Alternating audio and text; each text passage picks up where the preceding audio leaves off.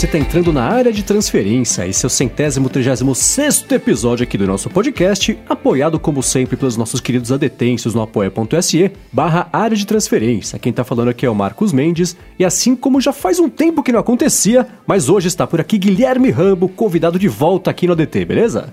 Olá, galera, beleza? Tudo bem por aqui? Boa! E também as co-apresentando o podcast aqui comigo, como sempre, temos Bruno Casemiro do meu ladinho hoje de volta aqui no Uh, e aí, estúdio. manos? E o Gustavo Faria lá, além da fronteira Rio-São Paulo, beleza?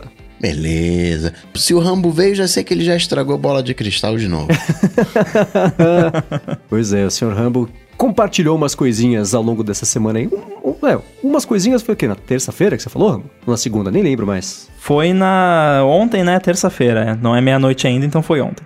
Boa, então beleza. A gente vai falar sobre isso daqui a pouquinho, mas antes vou começar com o follow-up, já com o Rambo, que ajudou a provar meu ponto aqui na semana passada. Ele, aí, viu, Coca? Ele é Ó. uma das pessoas que não usam óculos escuros. Então, ele tá incluso nos 40% da população que não usa óculos. Da última É. vez que eu vi esse número. O, ali, até uns 20 anos, é 20%. Ali dos 30 até os 40, ali uns 30, 40%. Isso sobe absurdamente quando bate ali nos 40, 50 anos. E a partir dos 55 anos, entre aspas, é praticamente 100% da população usando óculos. Eu não sei se esse número inclui óculos escuro ou só a parte de, de grau, na parte de correção. Mas, entretanto, porém, todavia, 60% usa óculos da população mundial e só 30% usa relógio. Olha, você tá vendo só? Ó, Então, que interessante, hein? é o projeto de longo prazo da Apple, esperar todo mundo ficar velho pra comprar o Apple Glass. Não, não, pode trazer amanhã que eu tô comprando. Eu também. Aliás, nessa semana saiu o lance da patente lá, do headset imersivo Sim. da Apple. Vocês viram como é que é a patente? Descreva para nós. Ela é parecida com aquele. o negócio da Microsoft lá que eles tinham também, de realidade mista,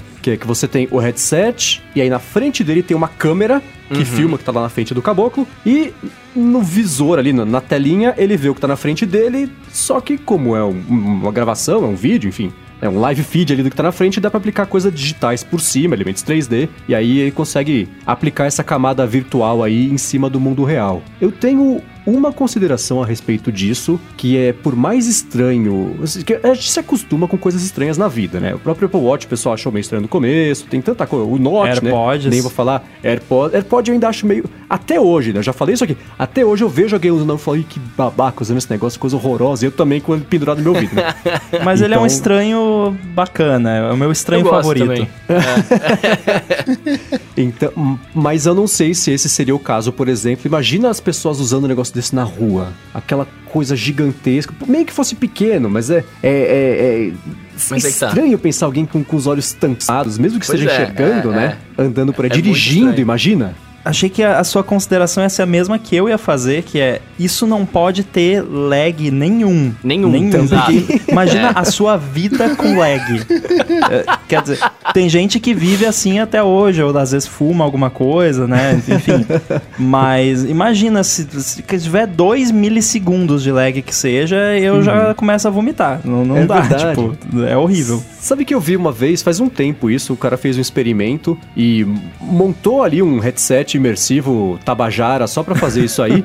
E foi jogar ping-pong com um pouco de lag entre Nossa, o, o coisa. É óbvio que não dava, né? Mas é muito engraçado. Você vê a pessoa, ela, ela é, de fato é alguém que tá fazendo buffer o tempo inteiro, porque a bolinha vinha, aí ele fazia o movimento. Aí ele tentava, né, jogava a bolinha pra cima pra dar raquetada primeira lá também e não conseguia fazer isso. Então é- era engraçado, mas. Eu conheço um cara que exatamente fala. esse ponto, né? Eu conheço um cara que fala com buffering, ele, ele vai falando e vai carregando. Até comentei acho que no ADT passado, alguns ADTs atrás isso.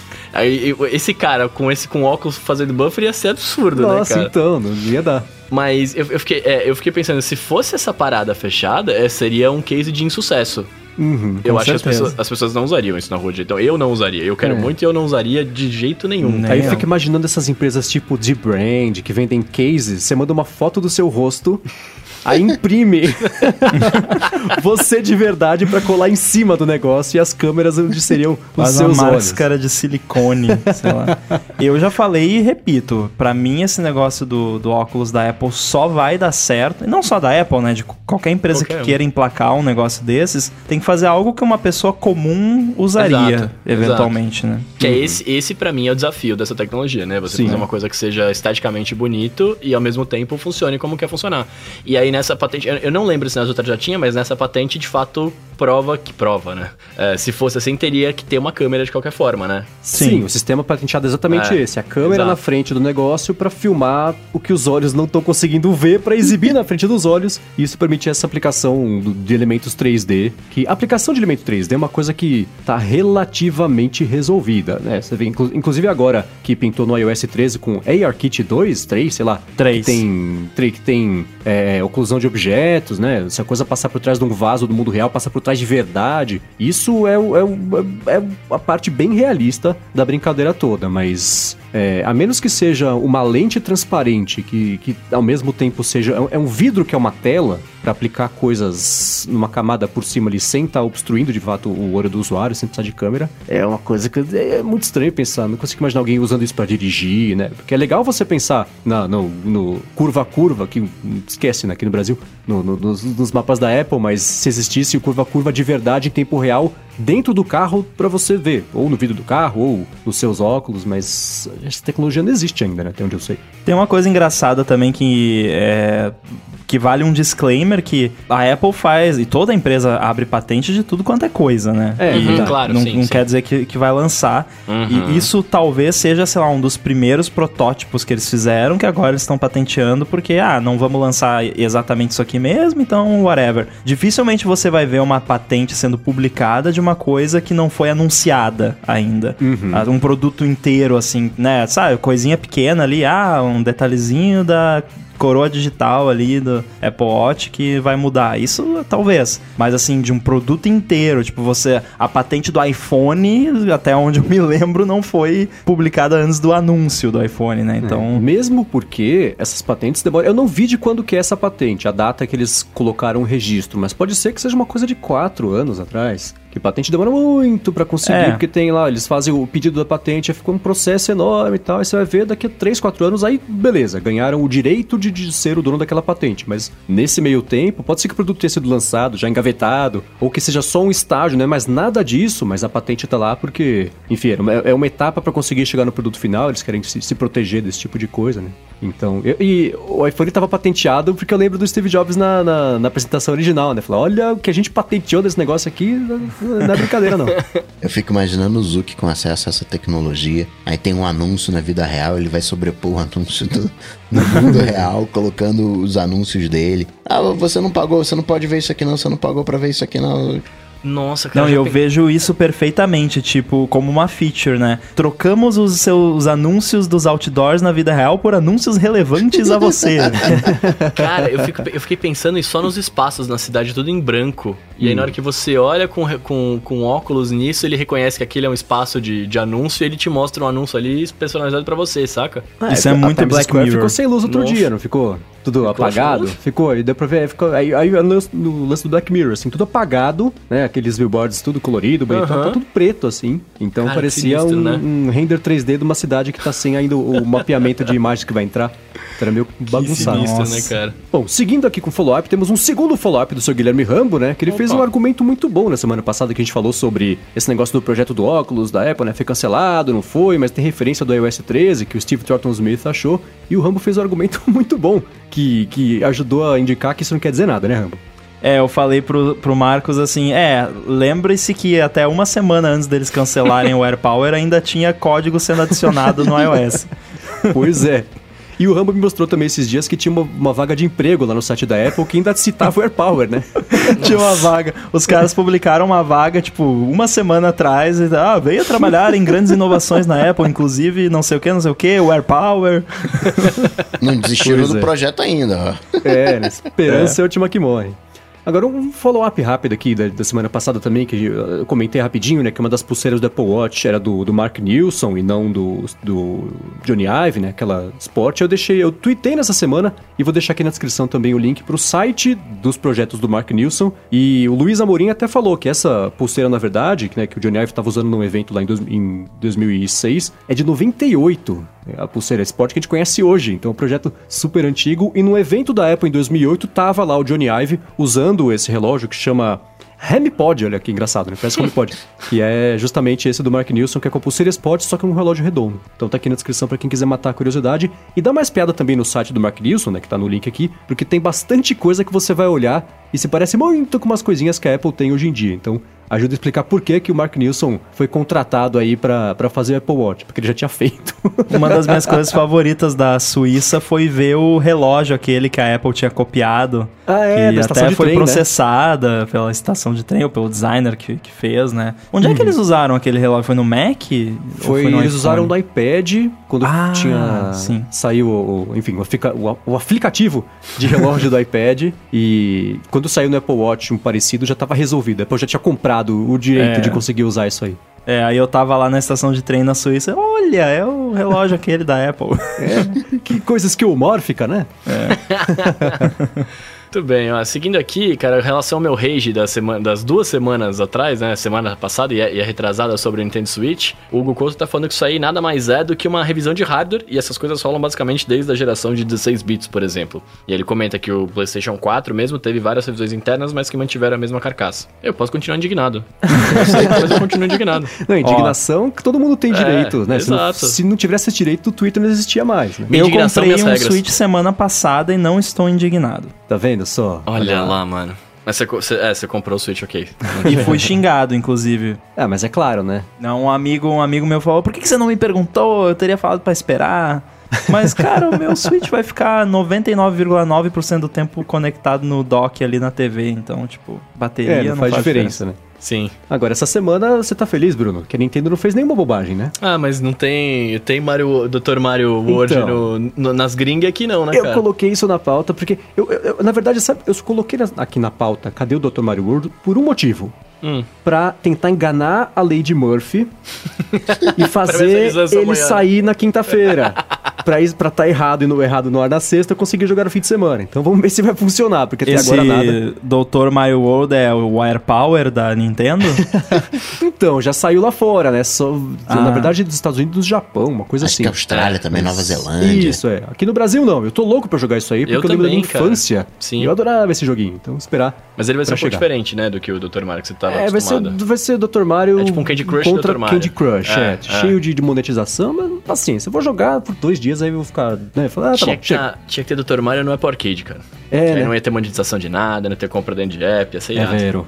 Bom, e um último, na verdade é um follow-up que entrou aqui aos 45 do segundo tempo, né? A senhora lá. Samsung, porque já é de manhã na Coreia do Sul, confirmou agora à noite que o Galaxy Fold chega em setembro. Não falou em que dia de setembro, mas falou que chega em setembro e ela publicou fotos, que estão aqui na descrição também, da, de, de o que, que eles mudaram no projeto para conseguir fazer o telefone ser lançado sem quebrar logo no primeiro dia, talvez depois de um mês, No né? segundo dia talvez a É, então eles mostraram lá que aquela película protetora que tava.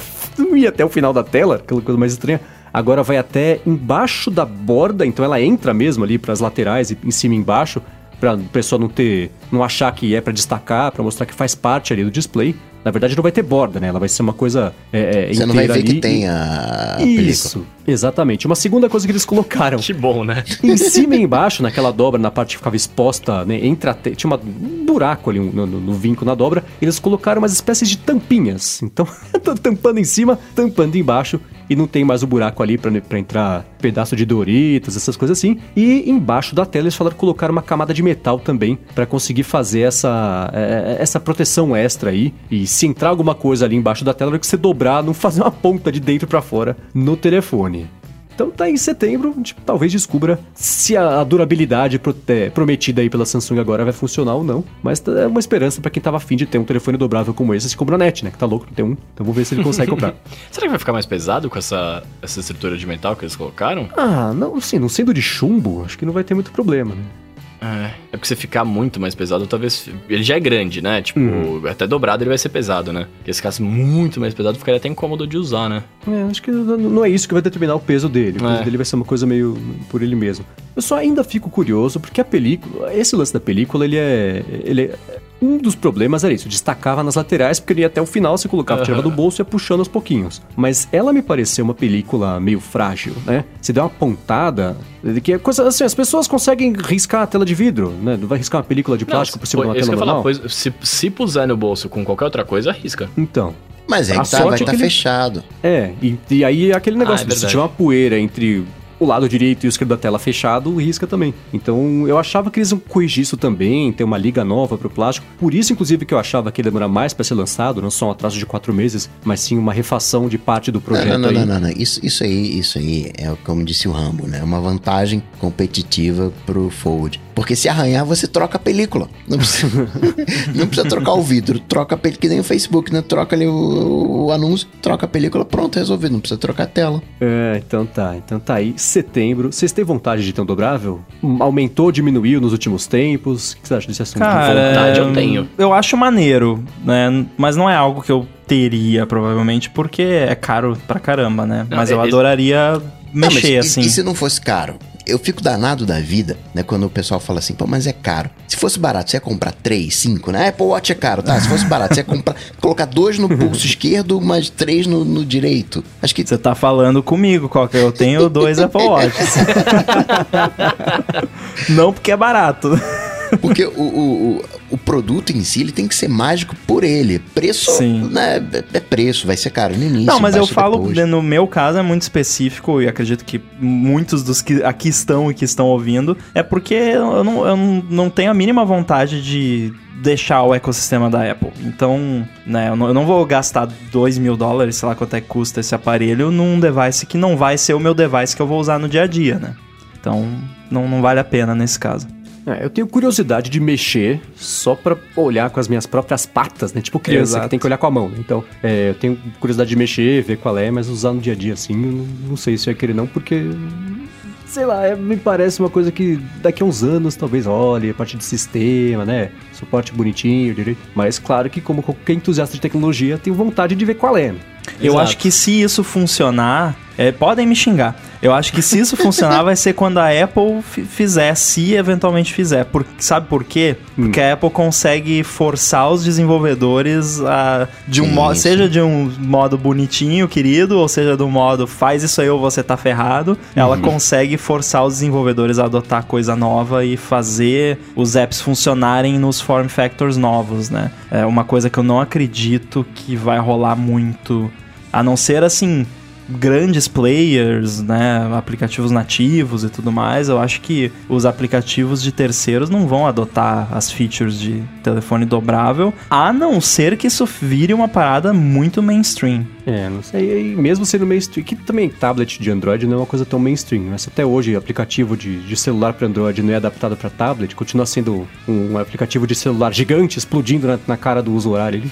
Então eu não É. sei se, se, enfim, se isso pode ia rolar não. Mas de novo, fico curioso e feliz como entusiasta de tecnologia que Sim, isso parece sim, que ainda é sim, uma sim. realidade, né? Exato. Com certeza. Agora, queria viajar no tempo para saber se já deu certo ou não. Bom, vamos lá. Follow-ups encerrados aqui. Começar com o primeiro assunto dessa semana, que eu não sei se vai ter muito, muito chão aqui, mas fica pelo menos de alerta para quem se interessa por este assunto, que é segurança, especialmente de privacidade, rastreamento e tudo mais. Nessa semana, nas últimas semanas, na verdade, é, aconteceu, rolou um- uma polêmica aí com um serviço, um aplicativo de e-mail chamado Superhuman. E eu não, nem tava sabendo. O Rambo que me mandou esse link falou: ó, dá uma espiada no texto, que tá aqui na descrição o link pra esse texto também, que é do. Como é que ele chama? Você lembra, Rambo? Quem- ah, quem não lembro. Não, não é, um- pelo menos não é uma pessoa que eu conhecia, conheci pelo texto. Sim, acho que era Mike alguma coisa, e ele explicou qual que é a treta toda, que o Superhuman é um aplicativo de e-mail que funciona por enquanto só na base do convite, e ele tem como um recurso que ele oferece para quem usa esse e-mail o seguinte, ele insere lá no- em cada e-mail enviado um gifzinho, um pixel é, do que eles chamam de pixel rastreador. Então ele e esse pixel rastreador é aberto remotamente do servidor lá da Superhuman. Com isso, o que, que dá para fazer? A Superhuman consegue saber quando que você abre o e-mail, porque cada vez que você abre o e-mail ele carrega o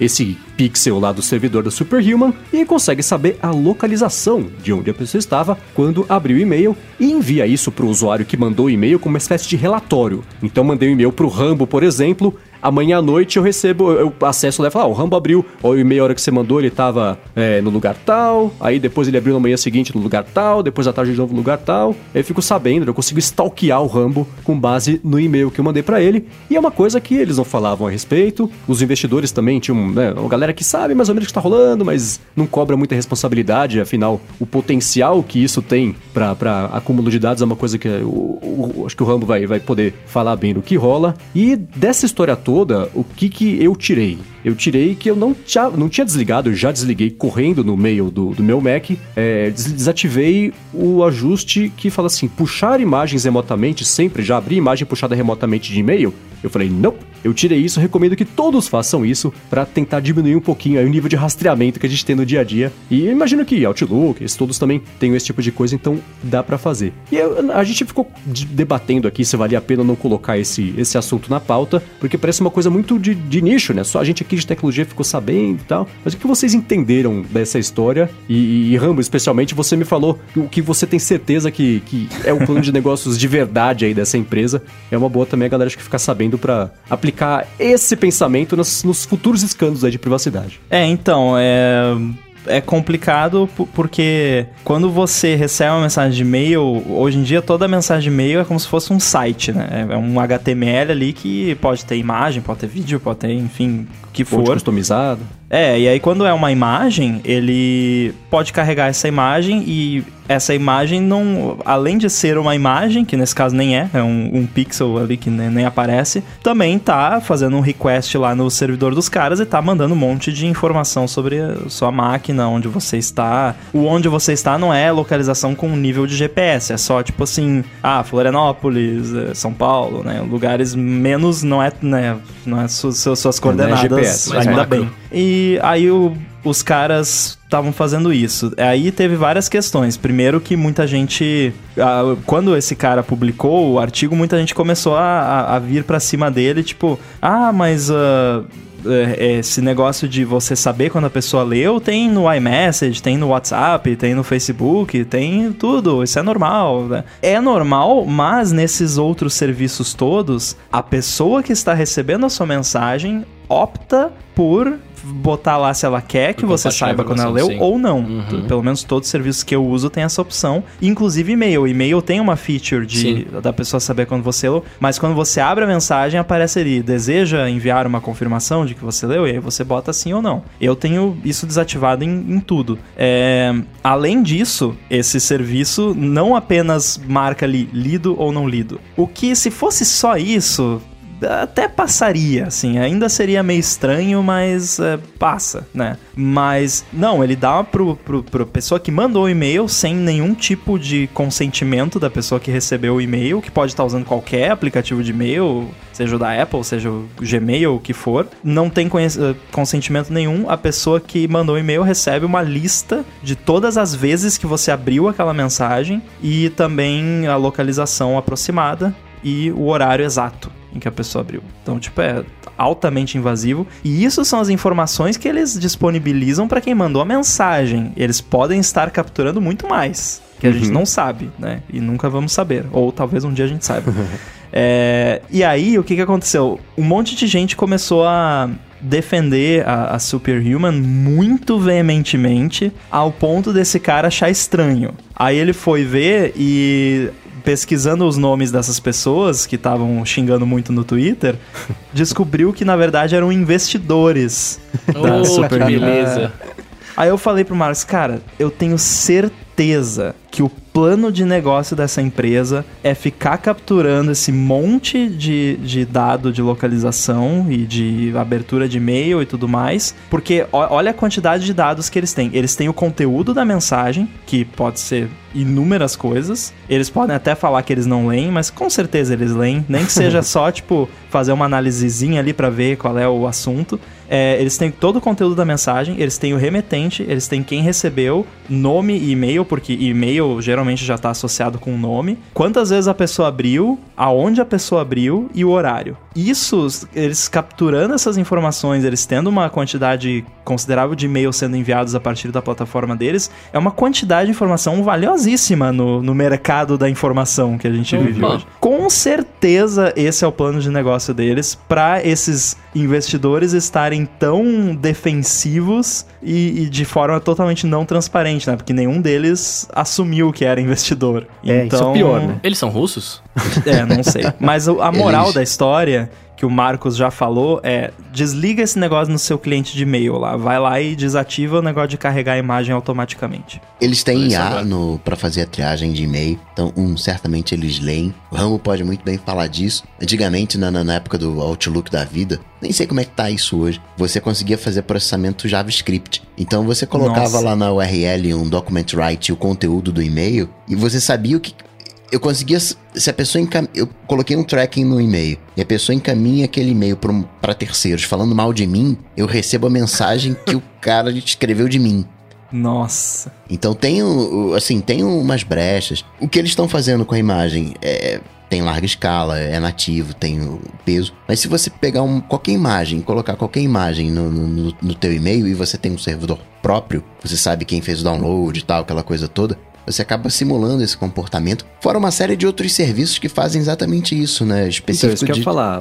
O MailChimp faz isso, porque os, esses serviços Não, não, não, de não, não, envio não. de e-mail... O- Ah, o- tem o MailChimp da vida e, e esses ah, disparadores de e-mail, mas você tem serviços específicos que fazem esse carimbo, né? Ou não, Ah, colo- tá, coloca entendi. esse código aqui no, no teu e-mail e eu vou te dar um relatório de quem abriu, como é que foi, como é que não foi. Hum, Eu lembro até uma história que aconteceu uma vez de alguém mandou um e-mail pro, pro Jack Dorsey fazendo uns questionamentos. Era uma das partes do, do- do Twitter que, que não são muito boas. E aí eu lembro que a matéria falava: o Jack Dorsey abriu este e-mail de manhã à tarde, depois o e-mail foi encaminhado para não sei quem, que Nossa. abriu de manhã à tarde à noite, depois voltou. O e-mail foi aberto tipo 17 vezes, e aí depois mandaram uma resposta de duas linhas depois de três dias, sei lá. Então, e esse, esse tipo de rastreamento não é uma novidade, foi eles que inventaram, ele existe já faz um tempo. E como eu comentei, MailChimp faz isso. As empresas de envio de e-mail, né, de, de administração de e-mail marketing, elas inserem esse pixel para gerar os relatórios de abertura, de eficiência, isso tudo que essas métricas que no agregado, no- olhando no macro, são válidas para as pessoas saberem do que elas estão acertando e do que elas estão errando.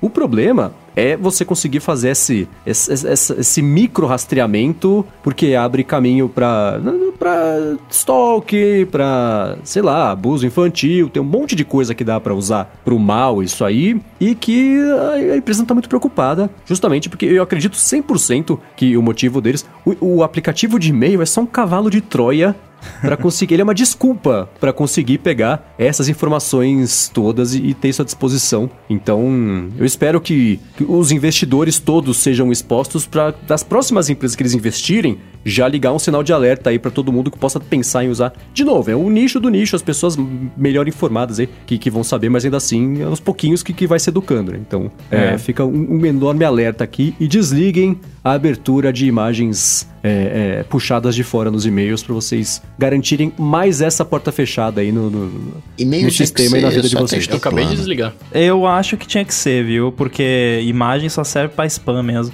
É, esse lance que você mencionou das empresas de, de disparação de e-mail, a empresa de disparação de e-mail, isso é um tipo de empresa maravilhoso. É, o MailChimp, essas coisas, é, é interessante porque é uma diferença que ela parece sutil, mas é uma diferença enorme entre uma prática e outra. Eu, particularmente, eu não, não acho errado uma empresa, in- inclusive eu faço isso no- no- nos meus aplicativos até certo ponto. Você saber, por exemplo, ah, essa parte do aplicativo foi acessada X vezes no dia tal, no iOS 13 foi tantos por cento, no iOS 12 foi tantos por cento, esse tipo de coisa. O problema é você saber, o Marcos Mendes acessou esse, essa página e ficou olhando, e depois ele fechou, e depois ele voltou, e ele tava em São Paulo, e depois ele abriu no Rio. Esse é o problema. O problema é você saber que- ter a informação associada a uma pessoa. Esse que é o problema. E a pessoa não saber que a informação está sendo puxada e, Pior ainda. e associada a ela, né? Que é pior ainda. E isso tudo é engraçado como. Não é engraçado, é triste, né? Como nos últimos meses. No último mês, né? Você tem esse negócio da Superhuman, você tem esse negócio da Zoom também, que estava fazendo de propósito, contornando as coisas todas. Facebook nem se fala, né? E aí. Não, aliás, mas, mas semana caso também, da foi- Zoom, não foi uma maldade. Foi uma cagada. É, eles, eles, ó, vamos melhorar assim, vamos, vambora, vambora, legal. Eles erraram quando descobriram, falaram, não, mas é porque é bom. Isso é... O erro deles foi terem falado que é bom. Se eles tivessem falado, "Ih, vacilamos, estamos corrigindo aqui, pronto, erros eles vão acontecer. Não foi intencional. Eles não sabiam da fa... quer dizer, demoraram pra corrigir, enfim. Mas quando eles, vamos, não teve a intenção original de. de... Eles instalaram um servidor local na máquina das pessoas sem querer. pra baixar de novo automaticamente o programa sem querer. Eu entendo o, o que o Coca tá falando e, e eu consigo visualizar, porque eu trabalho com software, eu consigo visualizar o cenário em que isso pode ter parecido uma boa ideia e acabou indo ao ar, sabe? Eu consigo visualizar o, o workflow que a timeline que levou a, aquela cagada final. É, ma- mas, é, tipo, não- o problema aí é a forma como você responde, né? Tipo, no momento em que foi apontado, em que, em que, que foi visto, a reação tem que ser, putz, verdade, fizemos É. besteira, vamos desfazer, desculpa aí, tem que ver isso aí, né? E não pega eu, né? Quando, quando te pegam na boca, na, na, na, na botija, você não pode dizer que foi. Foi. É, Fazer uma certo. sopa pra nós, Não, né? não, não, não, não. Não pode, não pode. Assume o erro, pede de. Faz que nem o Zuki. Mó cara lavado foi mal aí, vamos fazer de novo. E joga, joga o jogo. Aliás, o meu Dropbox ele parou de abrir. Aquele. Nossa, cara, dro... putz, a gente vai, eu vou entrar em depressão, preciso de mais vinho. O, teu- o teu tá abrindo, o meu parou. O meu abriu duas Não, vezes não, o semana. meu abriu uma vez só. Eu tô, tô sendo um pouco dramático aqui, mas eu, eu nem tô mais deixando ele aberto. Eu só abro quando eu quero usar. É, pra mim abriu uma vez. No dia que eles instalaram lá o programa que ninguém pediu, ele abriu uma vez, a segunda e depois parou. Também não sei se. Isso me irrita, sabe por quê? Porque quem trabalha com software quer muito que todo mundo esteja sempre rodando a versão mais recente do seu software. Porque as pessoas ficarem rodando versões antigas é ruim, é ruim para o suporte e tudo mais. Esse tipo de atitude faz, cria essa, é- essa fricção que os usuários não gostam de atualização de software. É por causa desse tipo de coisa, que tipo, o cara tá usando o Dropbox ali de boa e tal, aí pum, do nada o negócio atualiza sozinho, sem ele fazer nada, e começa a tomar conta do computador e aparece um ícone onde não tinha, sabe? É, ele tenso. muda o comportamento da máquina, esse é o problema, né? Ainda Exato. mais o Dropbox que ele fica ali no cantinho, né? Não, não, não mexe com É. ninguém ali, né? De repente, plaf. É. E na última semana teve isso com o Dropbox, teve o AirMail atualizando e ah, apaga agora. Então, Pois é. Desculpa aí, desculpa aí. Voltando aqui, ó. Poxa, para todo mundo. Foi mal aí. Foi aquela, vamos Então. tentar pra ver se cola. Ih, não colou, pegou mal. Desculpa aí, pronto, segue o jogo. Pois é, enfim, vamos seguir aqui pro segundo assunto do episódio de hoje, que é aquele rumor de que o próximo Apple Watch vai contar com uma tela de micro LED e, e não mais de OLED. Aí eu fiquei pensando, ao invés de discutir só a respeito disso, eu vou fazer duas perguntas aqui pra vocês. O que tá faltando no Apple Watch, que vocês usam todo dia, vocês sabem né, o, o que, onde aperta aí pra vocês, e de modo geral também produtos de hoje em dia, o que tá faltando, que isso vai ligar também, inclusive legal, com o próximo assunto. Deixa eu começar com você, Rambo. O que, que falta pra você no Apple Watch e o que que você acha que seria bom de usar também uma tela de micro LED ao invés do LED? Vocês vão me odiar porque eu tenho certeza que mais alguém aqui ia, ia escolher isso. Ah, se, for, se essa pergunta fosse antes da WWDC, eu falava, tá faltando um framework nativo para aplicativo. Agora já tem, tem o SwiftUI, dá pra fazer umas paradas bem maneiras. É, então, já que é, esse pedido já foi atendido, é sleep tracking, né? Óbvio. Então, eu gostaria muito que eu pudesse usar o Apple Watch para fazer análise do meu sono nativão, né? Porque eu, eu sou nativão da massa, assim como o. Bruno. Assim que eu gosto, cara. Então, adoraria muito, porque eu, eu já tentei usar o, o é, Sleep Plus Plus, né? Que o Sleep é do David Smith. É, qual é o que você usa? Auto Sleep. Ah, não, eu nunca tentei o Auto Sleep. Eu usava, tent- experimentei o Sleep Plus Plus, não me adaptei. é, eu, eu Eu não gosto imaginando. muito do design dos apps do, do David Smith. É, Eu tava. Eu tô imaginando aqui o Rambo surtando com a interface do Auto Sleep. Por favor, Rambo, testa o Auto Sleep. meu Deus. Olha, posso falar? Por favor. Eu, eu tirei um tempão outro dia pra entender, porque os gráficos do Auto Sleep você tem que fazer um curso, né, pra conseguir entender. Mas eu fiz o curso. Olha. Eu li todos os helps, os guias, os tutoriais. Agora faz completo. Eu olho pro gráfico e entendo a hora que eu tava dormindo pesado, leve, a hora que eu acordei, a hora que o batimento subiu, desceu, o meu nível de preparação e atenção para o dia. Eu tô, tô, tô, tô formado em auto sleep agora. e aí eu tô tirando mais proveito dos gráficos, porque de fato, depois que você entende a zona, é tipo quarto de adolescente. A hora que você entende a zona faz sentido. Então é, é- é uma confusão que, que, que faz sentido. Então eu recomendo de forma irrestrita aqui o auto sleep. que é Acabei de muito bacana. instalar aqui. Boa. Nossa, esse onboarding é horrível. Não, não é nem o, o, o, aplica, o, o bode já é a cara do aplicativo. Meu Deus do céu, que medo. Nossa, não, pera, depois eu vejo isso. Cara, sabe que eu vou, ser, eu vou ser massivamente xingado, eu tenho certeza. Mas sabe o que, que eu gostaria que tivesse no, no na parada, assim? É, uma forma de... Na parada. É, não, no, no, no, no, no nosso reloginho aqui, eu queria uma, eu queria uma forma de conseguir navegar na, na nas interwebs, cara. Eu sinto falta, de verdade. E o que, que você conseguiria consumir é, ali? Não, não, eu não conseguia consumir praticamente no nada. No WatchOS 6 dá. OpenApple.com. Sorry, I can't open websites on Apple Watch. Falhou! eu juro que eu já vi funcionando. então, mas eu gostaria, porque às vezes, às vezes eu tô, eu tô mexendo no. Eu, eu recebo, por exemplo, uma mensagem no, no WhatsApp ali, ou alguma coisa, e eu, eu quero consultar alguma parada, tipo, que eu poderia fazer uma busca de dois segundos e olhar, e não tem como, né? Eu tenho uhum. que pegar meu iPhone ali e, e, ver no iPhone, enfim. Eu sinto essa falta, saca? Até, por exemplo, eu, eu falei de navegador, mas, por exemplo, foto que eu recebo no, no, no, no WhatsApp, você não consegue ver, né? Tipo, você vê ali embaçadinho e tal, se você quiser ver de fato o que é, você vai lá e abre o telefone. Eu gostaria que tivesse essa, esse tipo de, de interação com, com o relógio. Por mais que seja bem pouco utilizado, enfim, mas eu gostaria, para mim faria, uhum. faria uma faltinha. Eu queria novos sensores de verdade, entendeu? Essa semana eu falei de forma bastante específica o novo sensor de eletrocardiograma da Apple Watch só para dar um alô pro Coca no loop matinal.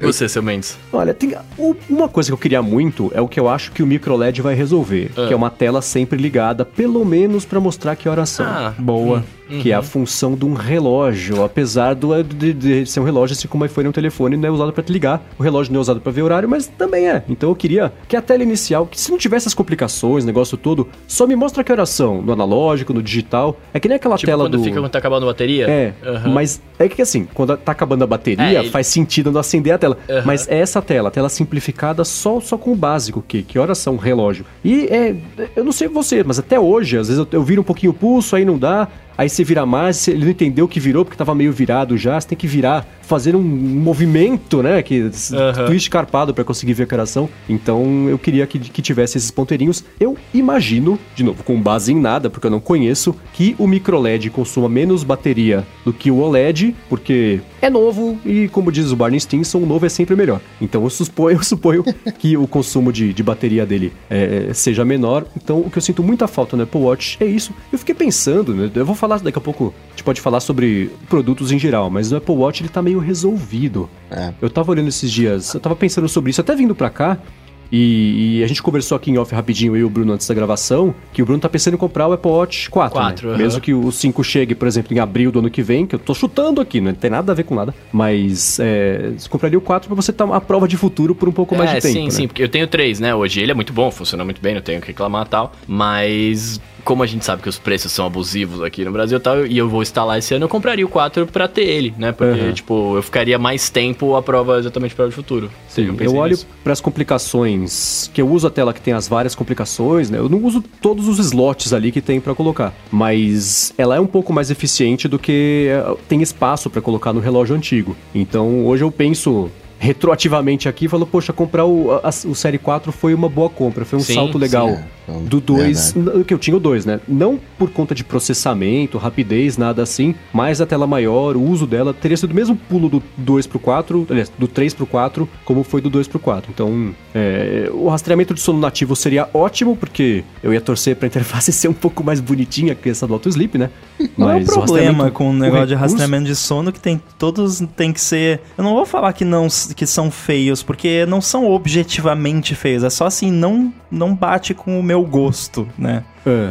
Eu não sei qual é o problema dessa gente que faz app de, de sono. Acho que eu vou ter que fazer um.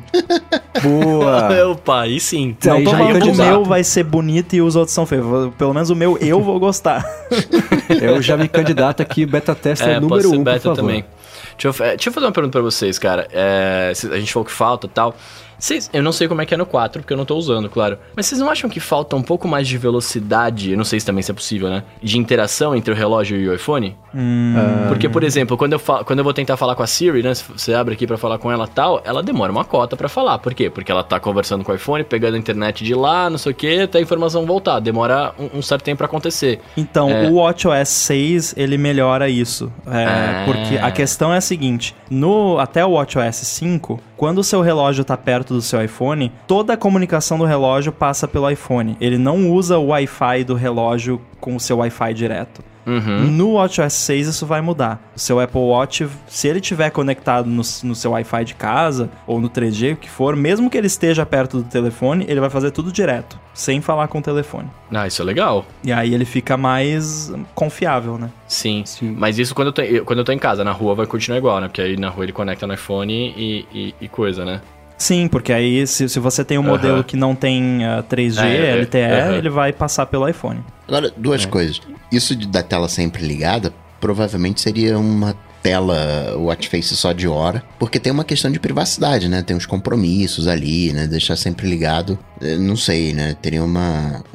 A galera ficar olhando, ah, então quer dizer que você tem um É, compromisso ali três coisa. horas, né? Ah, tô vendo. É, Teria que ser só de imagino- hora mesmo e Sim. talvez algum indicador muito pequenininho, muito sutil, só de tipo se tem notificação ou não, se tem algum compromisso ou não. E, e essa semana eu vi uma tela né, no, no Apple Watch que eu nunca tinha visto. Tem algumas telas que dão orgulho, né? Aquela tela cinza de erro no, no Mac, né? Que vários idiomas. Caraca, consegui. Fiz o Mac travar. Dá um Conseguimos fazer uma tela azul cinza. é, né? Tela do Dá, dá maior orgulho. E aí eu peguei o Apple Watch, ele tava carregando, eu peguei o Apple Watch, falei, rapaz, o bicho tá quente. Aí eu olhei pra ele assim, ele tava dizendo a hora, né, na posição da, da hora no canto superior direito, e no esquerdo tinha uma temperatura, né, aquele, o, o- não era um numeral, né, só um termômetro. Falei, "Ih, rapaz, é aquela tela do, do- de temperatura que tá quente demais que Nossa, nem É tem no a tela de ferrou. É, aí eu, eu vou tirar print, aí não consegui tirar print, vou tirar uma foto. Aí peguei o iPhone, tirei do bolso, abri a câmera, mas não deu pra pegar, ele já reiniciou e voltou ao normal. Mas tem também a proteção de temperatura no. O nome técnico disso é Thermal Trap.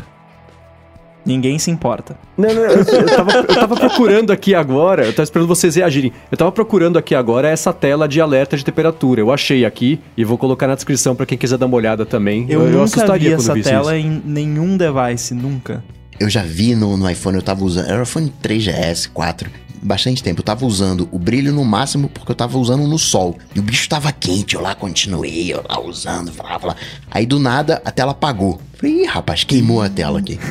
Mas esquentou tanto que desligou o, o brilho pra preservar. A sorte que eu tava é, ali no sol, então eu consegui ver que a tela.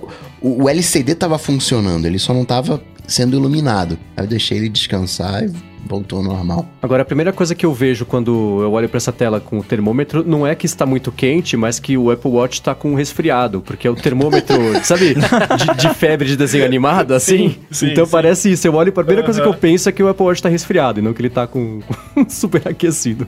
Mas enfim, a gente falou do Apple Watch, eu tava- pensando que é o seguinte, a gente tá chegando na metade do ano já, né? Todo ano a gente pensa sobre as tecnologias que vão evoluir, como é que vai ser. Então, chegando na metade do ano aqui, como é que tá o estado da tecnologia, das coisas que vocês usam desse mercado como todo, a parte de privacidade? Acho que pode começar primeiro com as coisas que a gente usa, o que gostaria que tivesse já na- nas nossas mãos, mas não rolou ainda. Olha, eu queria muito uma VPN by Apple. Que pegasse. Que fosse decente, que pegasse. Olha, isso aqui é tracking de e-mail, então eu vou travar. Deixa passar as imagens bacanas. Trava só o tracking de e-mail. Ah, isso aqui é monitoramento, eu vou travar. Ah, um- Uma VPN, porque sempre fica aquela dúvida, mas será que? Mas uh, será que, né? Talvez não tá, tá fazendo direito, dado. Eu queria um, um- pegando todos os dispositivos. E seria muito fácil de usar, com certeza. Seria só um switch ali que você liga, só um botãozinho, né? Exato. Na central de controle ali, né? É. É, eu tava pensando aqui, é meio difícil, né, você escolher assim, porque na verdade não me, não, não me vieram muitas ideias, pra pra ser sincero, porque no geral eu estou bastante satisfeito com as coisas. Mas ontem eu tava comentando com o John, porque toda vez que a gente vai gravar o Stack Trace, eu abro aqui o- um projeto novo do Audition e aí eu tenho que botar o né, Stack Trace e o número. E eu nunca lembro qual é o, o número. Aí eu tenho que olhar lá no abrir o Overcast ou abrir o site, procurar. Eu queria que ah, não, não precisa ser a Siri. Talvez as outras até já tenham, mas no meu caso eu uso a Siri eu gostaria. E eu tô falando Siri pra caramba aqui, vai. Daqui a pouco vai acordar ali. Eu falei AirPower antes o HomePod começou a falar. Nossa. É, medo. Aí eu gostaria que tivesse estado. E eu, eu, eu quero dizer assim, eu, por exemplo, eu falo, Olha, é o é exatamente assim que eu falo com a Siri, tá? Olha, eu go- a- o, o Stack Trace está no episódio 46. Eu falo isso. Aí semana que vem, qual é o próximo episódio do Stack Trace? O próximo episódio do Stack Trace é o 47, né? e outras coisas, assim, por exemplo, ahn, informações genéricas, assim, é o aniversário do Bruno é dia tal. Aí daqui a pouco, ah, quando é que é mesmo o aniversário do Bruno? É dia tal. Ou eu tô fazendo alguma coisa, ó, eu estou fazendo essa coisa agora, beleza. Aí daqui a uma semana, ah, quando é que foi que eu fiz aquela coisa? Ah, foi há uma semana atrás, no dia tal, tal. É, tipo, estado, sabe? Uma questão de o- informações genéricas que não é nota, não é reminder, não é calendário, não. Sabe? Contextos. É, que ela, É. que ela aprende, né? Porque hoje ela consegue fazer isso só com, tipo, aquele seu contato, né? Você fala ah, qual que é o meu nome, qual que é o meu apelido, né? Que você, eu te pedi pra me chamar como, daí isso ela, ela consegue, né? Mas não é uma informação que você fala e aí ela guarda aquilo e ela já sabe pra sempre o próximo, né? Tipo, ela tá contando, por exemplo, o episódio. É, o pessoal fala muito em, em, é, contextual no sentido de você poder ter uma conversa. Você fala uma Uhum. coisa e a próxima coisa é influenciada pelo que você falou antes. Eu quero tipo isso, só que com distâncias maiores de tempo. Tipo, daqui a uma semana. é, tu- tá- Basicamente, coloca uma memória RAM ali, ou, ou co- coloca um, um cartãozinho SD ali na Siri pra ela lembrar das coisas. É, que seria o papel de um assistente de verdade. Exato. Se tem um executivo, o assistente do lado é o que fala, ó, esse fulano aqui ele chama tal, ele tem dois filhos e foi pra universidade, pode perguntar como é que tá na universidade que ele vai saber falar. Então é, é- é essas informações complementares. O assistente virtual teria que dar, ter esse mesmo contexto sobre você e, e complementar as coisas que você sabe também. Agora, Esse específico de números eu vou fazer. Eu, eu quero fazer usando shortcuts no iOS 13. Eu fiquei pensando, é uma coisa que o É. Vitite faria, né? É, Assim, em- porque eu posso criar minutos. um serviçozinho ali no Cloudflare da vida, alguma coisa que hum, facinho ali um Key Value Store com uma APIzinha ali e tal, bota no Shortcuts e vai só incrementa o número cada vez que pergunta, né? Uhum. Daria pra fazer.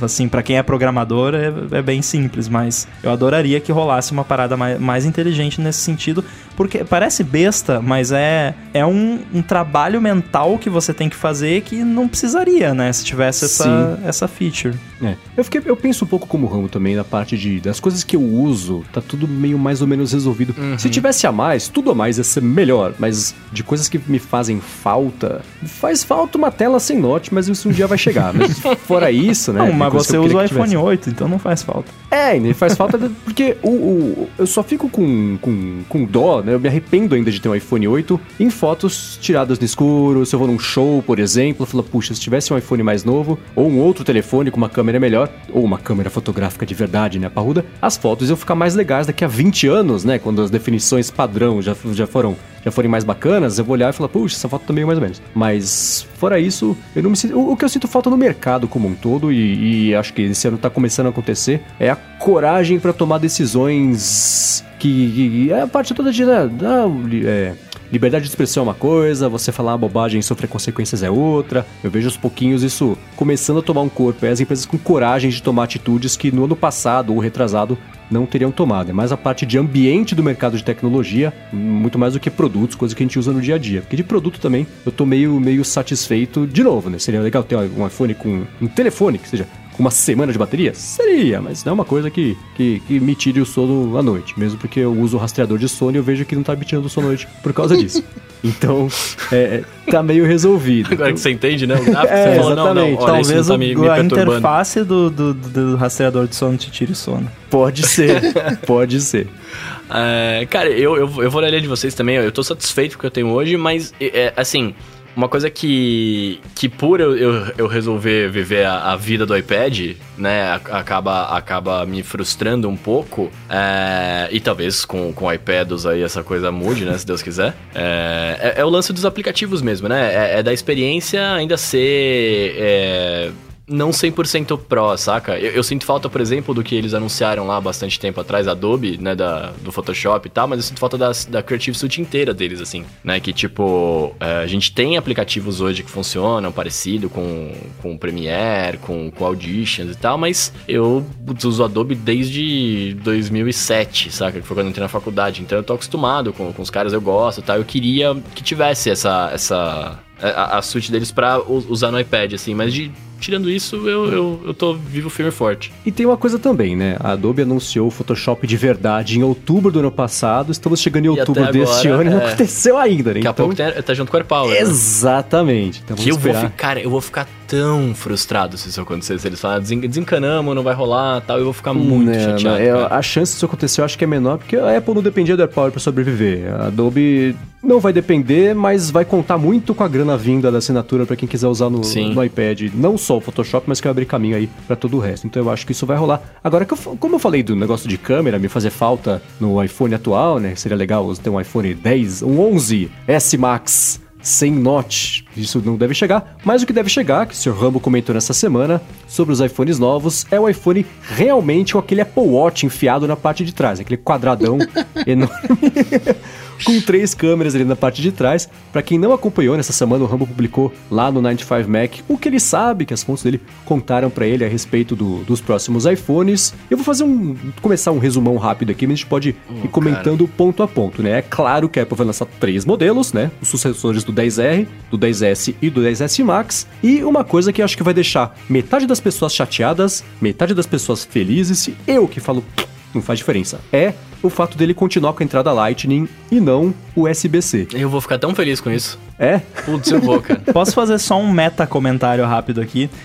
Tem, eh, teve muita gente, e não é a primeira vez que isso acontece, teve muita gente falando, pô, mas isso aí a gente já sabia, é claro que a Apple vai lançar três telefones, a gente já sabia que ia ter uma terceira câmera, que ia ter um quadrado atrás e tal. É, só que assim, quando você publica um relatório desses, você precisa fazer o negócio completo, né? Se, se eu fosse botar ali só, fazer só o diff, né? Se botar só o que, só o que eu já não era sabido, ia ser, sei lá, duas frases, né? Então você tem que botar a informação completa e Sim. Sim, o sim. fato de eu ter ouvido as mesmas coisas que outras pessoas já tinham ouvido corrobora que aumenta a chance daquilo estar certo, né? Sim, porque até o dia do lançamento, ou do anúncio pelo menos, nada disso está confirmado. Exatamente. Inclusive os planos podem Exato. mudar, Assim. as pessoas envolvidas no projeto podem estar desatualizadas sobre os últimos planos. Assim, né? já tá fabricando lá na fábrica, então, né, meio demais. Uhum. Assim, é, nada é confirmado até ser anunciado, né? E às vezes É. até depois de anunciado, né?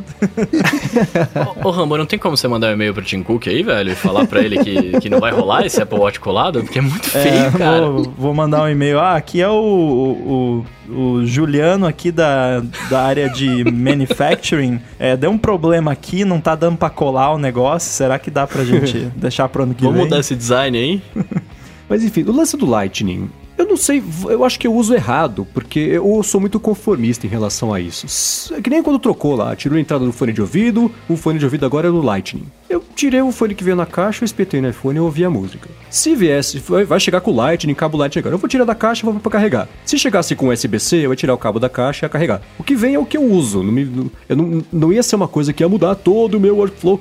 Eu não, sei que as pessoas torcem tanto pro negócio ser USB-C ou Lightning, se o cabo já vem na caixa, se já tá ali, sei lá. Então vai- pra mim não faz diferença. Ele podia ser uma entrada de três pinos embaixo do iPhone. Dane-se, se vai chegar um negócio na caixa. Tomada conseguir usar, brasileira. beleza. Então, não- assim, foi uma informação que eu, eu, eu passei batidaço, porque é tão, uma coisa tão, pra mim, no meu dia a dia, assim, irrelevante qual que é o cabo, se ele vem na caixa, que eu passei reto, nem percebi que isso era uma coisa que as pessoas estavam prestando atenção e discutindo, se preocupando a respeito. Uma coisa que faz diferença pra vocês ou não? Então, é, eu ia gostar se fosse. Eu, eu, particularmente, se mudasse pra USB-C, eu ia achar melhor. Mas é por uma, é uma questão de conveniência meio besta, assim, porque, tipo, é, eu poderia usar o mesmo cabo pra tudo, né?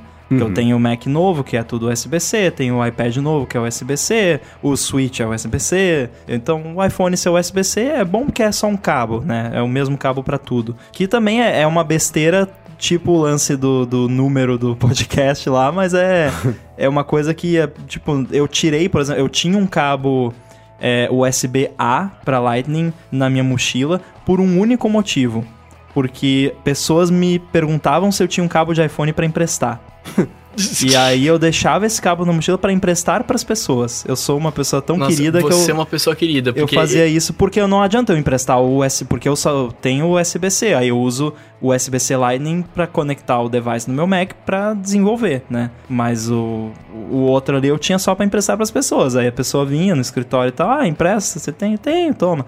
Aí, mas eu tirei por quê? Porque eles são todos iguais. Aí, toda vez que eu ia pegar um cabo na mochila, que era sempre para pegar o USB-C, eu tinha que pegar, e às vezes eu pegava o USB-A, ah, é o errado, tem que pegar outro, sabe? Então eu tirei. Então, é assim, é uma bobagem, seria mais confortável mas eu até comentei no Stack Trace é, isso, e eu acho que se eles mudassem, a gigantesca maioria do usuário mainstream ia ficar extremamente incomodado. Principalmente porque esse ano não vai mudar tanto o form factor do device. Então vai ter adaptador que a galera usa, sei lá, caixinha de som, todas essas uh, coisas malucas que as pessoas usam no, no device que iam ficar incompatíveis. Então acho que os nerds, a galera de iPad Life da vida e tal, vai, uh, vai reclamar que não tem USB-C, mas o, o, usuário mainstream, que é a maioria, ficaria muito incomodado se mudasse. É, eu, eu entro no, no, no usuário mainstream aí, na verdade, porque É, pra o- mim. A, a galera reclama que atualizou o Switch. Né, Bruno? Cara, eu tô incomodado ainda com isso. A gente pode debater aqui se você quiser. Não, mas eu, eu, eu, eu, eu ficaria um pouco incomodado, na verdade, mas é porque eu plugo meus microfones, todos são Lighting, né? Eu não tenho os cabos USB-C porque eu não preciso ainda. né? Eu poderia comprar, etc. Isso aí seria de menos. Mas eu tenho um microfone específico, que é que eu tô mais usando quando eu estou fora do estúdio agora, que a entrada Lightning é direto no microfone. Então eu não teria como plugar, eu não teria como plugar um cabo e colocar ele no, no, no iPhone ali. Sem ele ficar bizarramente pendurado, sabe? Mas aí Tipo, você compra um adaptador de 500 dólares.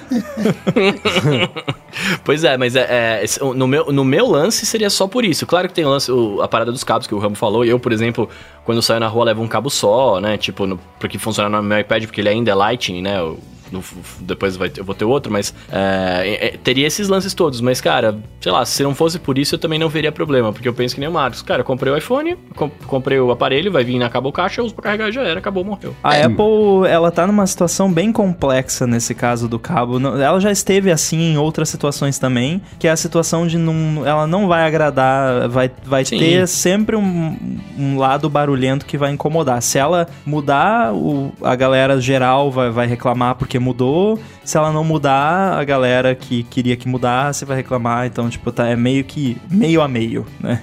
É, mas assim, eu, eu entendo que faz parte, né? E, e vai mudar, tá, sei lá quando que vai mudar, vai, vai mudar e pode mudar pra USB-X, sei lá. E tudo bem, faz parte da, da, da tecnologia evoluir, mudar, etc, né? Só tô, é só um ponto que da, da comodidade de hoje em dia me incomodaria, mas tá tudo bem se mudar. Eu fiquei vendo meio. Eu sou favorável ao USB-C, padronizar, óbvio. Mas eu fiquei meio pensando. O USB-C é computador. A gente associa com computador. Por mais que tenha smartphone com USB-C, mas ficou pra mim a impressão: olha, o iPhone, ele é um smartphone, então é Lightning, ele é, entre aspas, brinquedinho. O iPad, ah, não, o iPad agora tem um próprio sistema, é um iPad OS. É um computador, então vai ter um USB-C. Concordo. E o USB-C também você tem os, os drives externos, essa tecnologia Uhum. toda Exato, que- é, e- isso eu concordo, assim, que... E te- teve muita gente que leu essa ad- adoção no iPad Pro novo como um sinal de que estaria mudando em tudo, mas eu não vi dessa forma, eu vi justamente até como uma forma de sinalizar que, ó, isso aqui é, de fato, um computador, assim como o MacBook Pro tem USB-C, o MacBook Air tem USB-C, o iPad Pro também vai ter, tanto é que ele,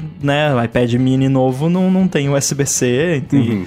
e aí eu tava pensando agora aqui, e mesmo que mudasse o iPhone, ainda tem o controle da Apple TV, tem o Magic Tem o mouse. mouse. tem o, o teclado, tem o trackpad, Apple tem Pencil. o Apple Pencil, tem o- os AirPods. Então, assim, né, não ia pra mudar em tudo mesmo, mesmo que eles mudassem esse ano o iPhone, ele vai lev- levar uma década pra mudar tudo. É, o que também é, é uma outra coisa que você comentou no, no- na sua matéria, né? Que é o, o Taptic Engine, que agora parece que o nome é, é Leap Haptics, né? Vale ressaltar que isso é um codinome, não é um nome de marketing. Ah, tá. Ok, é da tecnologia nova de vibração ali sob a tela. Isso também é, é, tá colado ali com o lance do fim do 3D Touch. Por que que eu puxei esse, esse pedaço agora? Porque assim como uma mudança, qualquer uma que fosse de tecnologia de cabo, ia levar alguns anos, né? assim como o cabo de 30 pinos até hoje, pelo menos uma vez a cada seis meses você vê alguém usando, você vê por aí um cabo solto, um adaptador, entra Meu no Uber, usa, tem lá.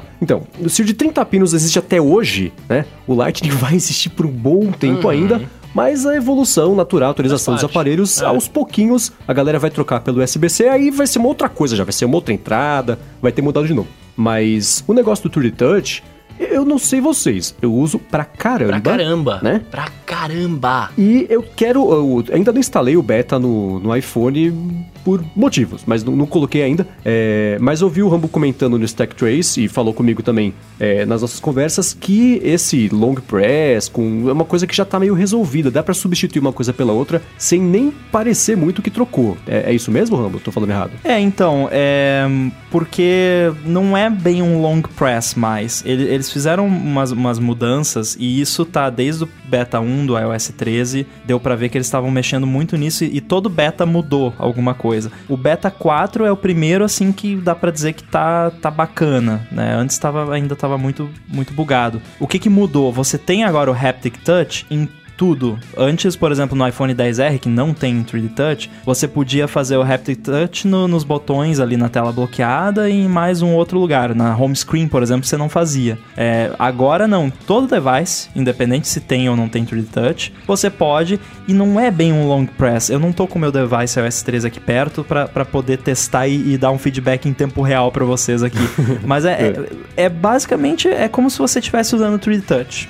A, a única diferença, e claro, é assim, eu acho o 3D Touch maneiríssimo como tecnologia e eu uso pra caramba também e continuo usando no, no, no iPhone 10R com iOS 13. A diferença é que você não tem aquele intermediário que você vai apertando e à medida em que você vai pressionando com mais força, o negocinho vai crescendo ali, vai abrindo. É uma mais imediato, mas cara, eles fizeram de uma forma que eu acho que quem tá acostumado, por exemplo, eu uso muito no, no Uber ali. ah, dou um 3D touch no ícone e boto tipo work ou home, né? E assim, eu continuo fazendo isso. Eu, eu, tô agora que os betas estão melhorzinhos. Tem muitos dias que eu, eu uso o device beta como device principal e não tô sentindo falta do 3D touch, entre aspas, complexo. E assim, uma, um, vale colocar aqui o que um cara comentou lá no 9 to 5 que eu mandei pro Marcos. Falei, é, essa basicamente é a minha opinião, né? Que o, o, o problema é que o, o, a- o hardware do 3D touch ele é caro, ele faz ele deixa o telefone mais difícil de, de construir, de montar. Ele torna a tela do telefone mais grossa. É um, e é uma feature que, embora a gente gosta muito, a enorme maioria dos usuários não sabe o que é, nunca ouviu falar, nunca usou, ou usa sem querer e acha ruim porque não sabe o que é e atrapalha. É, e, e aí, mesmo as pessoas que não sabem o que é, que acabam usando uma, uma vez ou outra, elas não reparam nesse detalhe de que, nossa, você vai apertando e ele vai crescendo aos pouquinhos, sabe? Que é uma coisa que eu gosto, o Marcos gosta, é bonito, mas do jeito que eles fizeram no iOS 13 é legal. E tem mais um motivo também que aí, ah, mas por que que nos devices que ainda tem o hardware eles não mantiveram dessa forma? Porque é software, você vai ter mais uma variação de uma parada que é complexa, é mais uma coisa para dar bug, mais uma coisa que tem que fazer QA na hora, sabe? Então, pra mim faz sentido unificar tudo, é tudo haptic touch e eu gostei. Eu, assim, eu, eu tava bem chateado com esse negócio do 3D Touch quando começaram os rumores, mas vendo agora como tá no iOS 13, tá ok pra mim. E eh, voltando ao Lip Haptics, que é um- uma parada que vai ter diferente, vai ser uma Haptic Engine nova. Pode ser que seja mais legal ainda, que eles tenham melhorado ainda mais o Haptic Touch com o feedback tátil que você recebe na hora que você faz. Uma hipótese que o John levantou é que talvez seria uma parada que você consiga meio que sentir em qual lugar no device que você apertou, né? Seja mais tridimensional, seria legal. Hum, Sim. É, tem alguma. ah, O, o lance do 3D Touch, é, escutando esses argumentos que esse cara colocou lá no, no, no, Night Five que você comentou agora, eu penso que assim, dois deles não são o meu problema e o terceiro eu não sei o que muda. Porque assim, fica mais caro de produzir. Não é meu É, problema. whatever, Porque é, é, o iPhone não vai ficar mais barato, porque não vai ter a tecnologia Não, do 3D não Touch. O preço vai ser o mesmo. Ah, Infelizmente. isso deixa o aparelho mais grosso. Ele já, assim, não é uma coisa que um milímetro a mais ou menos não é uma diferença muito grande na minha vida. Ele podia aumentar, podia diminuir. Se ele ficar do tamanho de um tijolo, é um problema. Se ficar do tamanho de uma folha de papel, é outro que ele vai começar a dobrar. E aí, não é, esse telefone, pelo menos, não é pra ser dobrável. Ó, só Então- um detalhe quanto à questão é. Deixa a tela mais grossa. Ah, e sim, é existe uma você- diferença, em- assim, porque pode ser que tenha alguma outra coisa que eles queiram fazer na tela que o 3D Touch esteja impedindo e que a gente não Entendi. sabe. né? Aí pode ser o leitor de impressão digital que a gente comentou Pode na ser, semana pode passada. ser. É, E o negócio de, da descobrilidade, descobertalidade, sei lá, do recurso, eu não sei até onde trocar um negócio pelo outro ele vai ficar mais descobrível ou não. Me parece que Pois vai é. continuar uma coisa meio escondida. A pessoa ela tá ativando o 3D Touch hoje por acaso, ela vai ativar o semi-long press por acaso também, sem entender da mesma forma que ela fez. Não, Você então, sabe qual que é o é, eu acho que o, o, o ponto dele, que é o meu também, é que o fato de da maioria das pessoas não usar e nem saber que existe é um argumento a favor de tipo, vamos mudar isso aqui porque do mesmo a maioria não usa, então não vai ser uma coisa que, né, tipo, não é, sei lá, colocar o home button de volta, sabe? Que acho que a maioria das pessoas não iria gostar hoje em dia. É, e ligando de volta ao lance do desse Lip Haptics, porque essas duas coisas são muito coladas, porque o, o 3D Touch é uma coisa que a hora que você aperta, ele dá um feedbackzinho, uma tremidinha, É, dependendo eles do que você fazer. juntos. É, então, esse Taptic Engine 2.0 ou 3.0, sei lá, e vocês comentaram também no Stack Trace, e é, é uma coisa tá colada na outra, né? Você tem hoje, pra quem ainda usa o botão Home que, do, do iPhone 8, que não é um botão físico, mas quando você aperta, você sente que você apertou, porque ele dá o feedback que você sente, o cliquezinho, que é o mesmo do trackpad do Mac, né? Que é, eu lembro quando fui mostrar pro meu irmão o, quando saiu esse Mac que você aperta ele não afunda de verdade, tem a sensação de desligou o computador, pra aí sim dá pra perceber que ele não tava apertando de verdade. É né? impressionante. Tá- parece que o negócio tá quebrado. Então, são duas coisas que bugam muito o cérebro. E eu imagino, por exemplo, quando você tem no iOS hoje um. um- Vai colocar um alarme, sei lá, que você tem aquela, aquela espécie de rodinha simulada, que você gira faz tac, tac, tac, tac, tac, tac. Eu fico imaginando você passar o dedo por cima de um teclado, por exemplo, e cada pouquinho que você arrastar, você sentir como se você tivesse batido numa tecla. Que é o lance de você conseguir digitar com feedback físico num teclado digital. Eu Que tive uma epifania som, né? agora. Ah, O a Haptic Engine, Taptic Engine, é, é um alto-falante, assim, fisicamente falando. Tanto é que eu já fiz tocar música. Acha aí o tweet e bota no show notes. até hoje me buga o cérebro É. que você fez. É, e se o Leap Haptics fosse uma Taptic Engine estéreo? Que você consegue, esse exemplo do teclado que você deu, você começa lá no, no Q e você vai indo e o, o- a, a tremidinha vai seguindo o seu dedo e indo pra direita à medida que você arrasta o seu dedo. E aí poderia não só ser estéreo dos dois lados, mas pra cima e pra baixo também. Então você mais pra cima, você sente mais pra cima.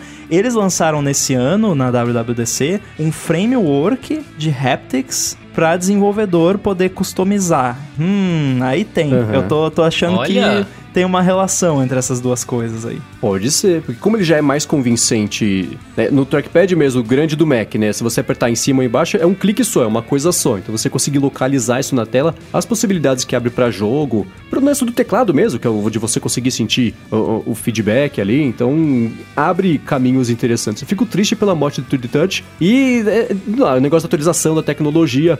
Eu entendo que faz completo sentido você matar o recurso no iOS geral. Então, mesmo quem tem hoje o 3D Touch nas próximas versões, se eu tô entendendo direito, vai parar de funcionar, porque o iOS vai adotar o fim do 3D Touch como uma- um conceito básico de existência do sistema. Mas ainda assim eu fico triste que essa é a decisão, né? O meu cérebro e meu coração brigam nessa hora, porque eu ainda queria. né, Não vem mexer no meu negócio. Eu, A né, questão nem o é que, assim- instalar o negócio no computador, né? É meu, não mexe. É que assim, é, não é que vai parar de funcionar. Você vai perceber, porque você é você. Mas mesmo quem usa, que não é tão né, chato que nem a gente, não iria perceber, sabe? Porque não é uma parada Talvez que vai- eu não você vai perceba. deixar de ter, só vai funcionar de um jeito um pouquinho diferente. É, agora eu sou. O, o Rambo falou, ah, Marcos, deixa eu fazer isso, eu também. Eu costumo até hoje. eu- tá- Você tem o que fazer, tô esperando baixar alguma coisa, sei lá. Nossa, Aí eu vou ativando, eu eu, eu- eu vou apertando no 3D Touch só um pouquinho em cima do aplicativo e tento fazer ele no mínimo e no máximo, sem ele desativar e sem ele abrir o pop-up grandão de você conseguir fazer. Então eu vou fazendo um malabarismo ali com um balanzinho que abre por baixo do ícone do aplicativo É só pra tentar divertido. fazer. O Carlo, mas tem feedback cura, em tempo real. O Carlo falou aqui no, no chat que, que para ele tá muito bom no beta, que ele não sente falta do 3D Touch depois de um dia de uso. Eu vou corroborar porque eu sentia falta do 3D Touch quando eu tava usando o iPhone 10R. E com o iOS 13 eu não sinto. Então tem coisa aí. É, eu vou, como eu comentei lá no comecinho, eu não instalei ainda no iPhone, eu só tenho no iPad e ainda assim eu tô no beta 1 porque eu não consegui parar pra instalar o perfil do beta pra conseguir baixar os outros, então eu tô meio Nossa, cara, você tá no isso aí. pior beta de todos. É, mas é a vida. Daqui Aí, a pouco então- vai vir aquele. A new beta is available, please update. aquele alerta chato. É, vou parar de funcionar se você não atualizar. Deixa eu perguntar uma Então, coisa mexer. vocês, é, que eu fiquei com uma dúvida enquanto vocês estavam falando aí. Por exemplo, se você tem esse retorno tátil no teclado, no iPad ou no iPhone, enfim, é, o aparelho vibraria mais vezes, muito mais vezes, porque você estaria digitando ali, enfim. Uhum. Isso não poderia prejudicar o aparelho de, de alguma forma? Ah, Acho que não. Não. Eu não sei mesmo. Eu, Eu, fiz sou tocar curioso. música e não, não prejudicou. Não, tudo bem, mas você, mas você fez tocar música, mas você não usa isso todo dia, toda hora, né? Imagina que você tá. Você... Olha, eu toquei eu- bastantes minutos de música aqui. Não, mas imagina, cara, música, porque, a porque do- assim, é, imagina um alto-falante, tipo, é um, é, um, é um negocinho que se mexe uh, pra trás e pra frente, sabe? Num- Uhum. É um eletroímã que faz um, um pezinho se mexer. É, claro não que vai- na prática é bem mais complexo que isso, mas Sim, sim, assim, sim. é uma parada relativamente uh, mecanicamente simples, é, que não tem muito o que estragar, assim. Você- É, não por sei nem se vibrando. esquenta.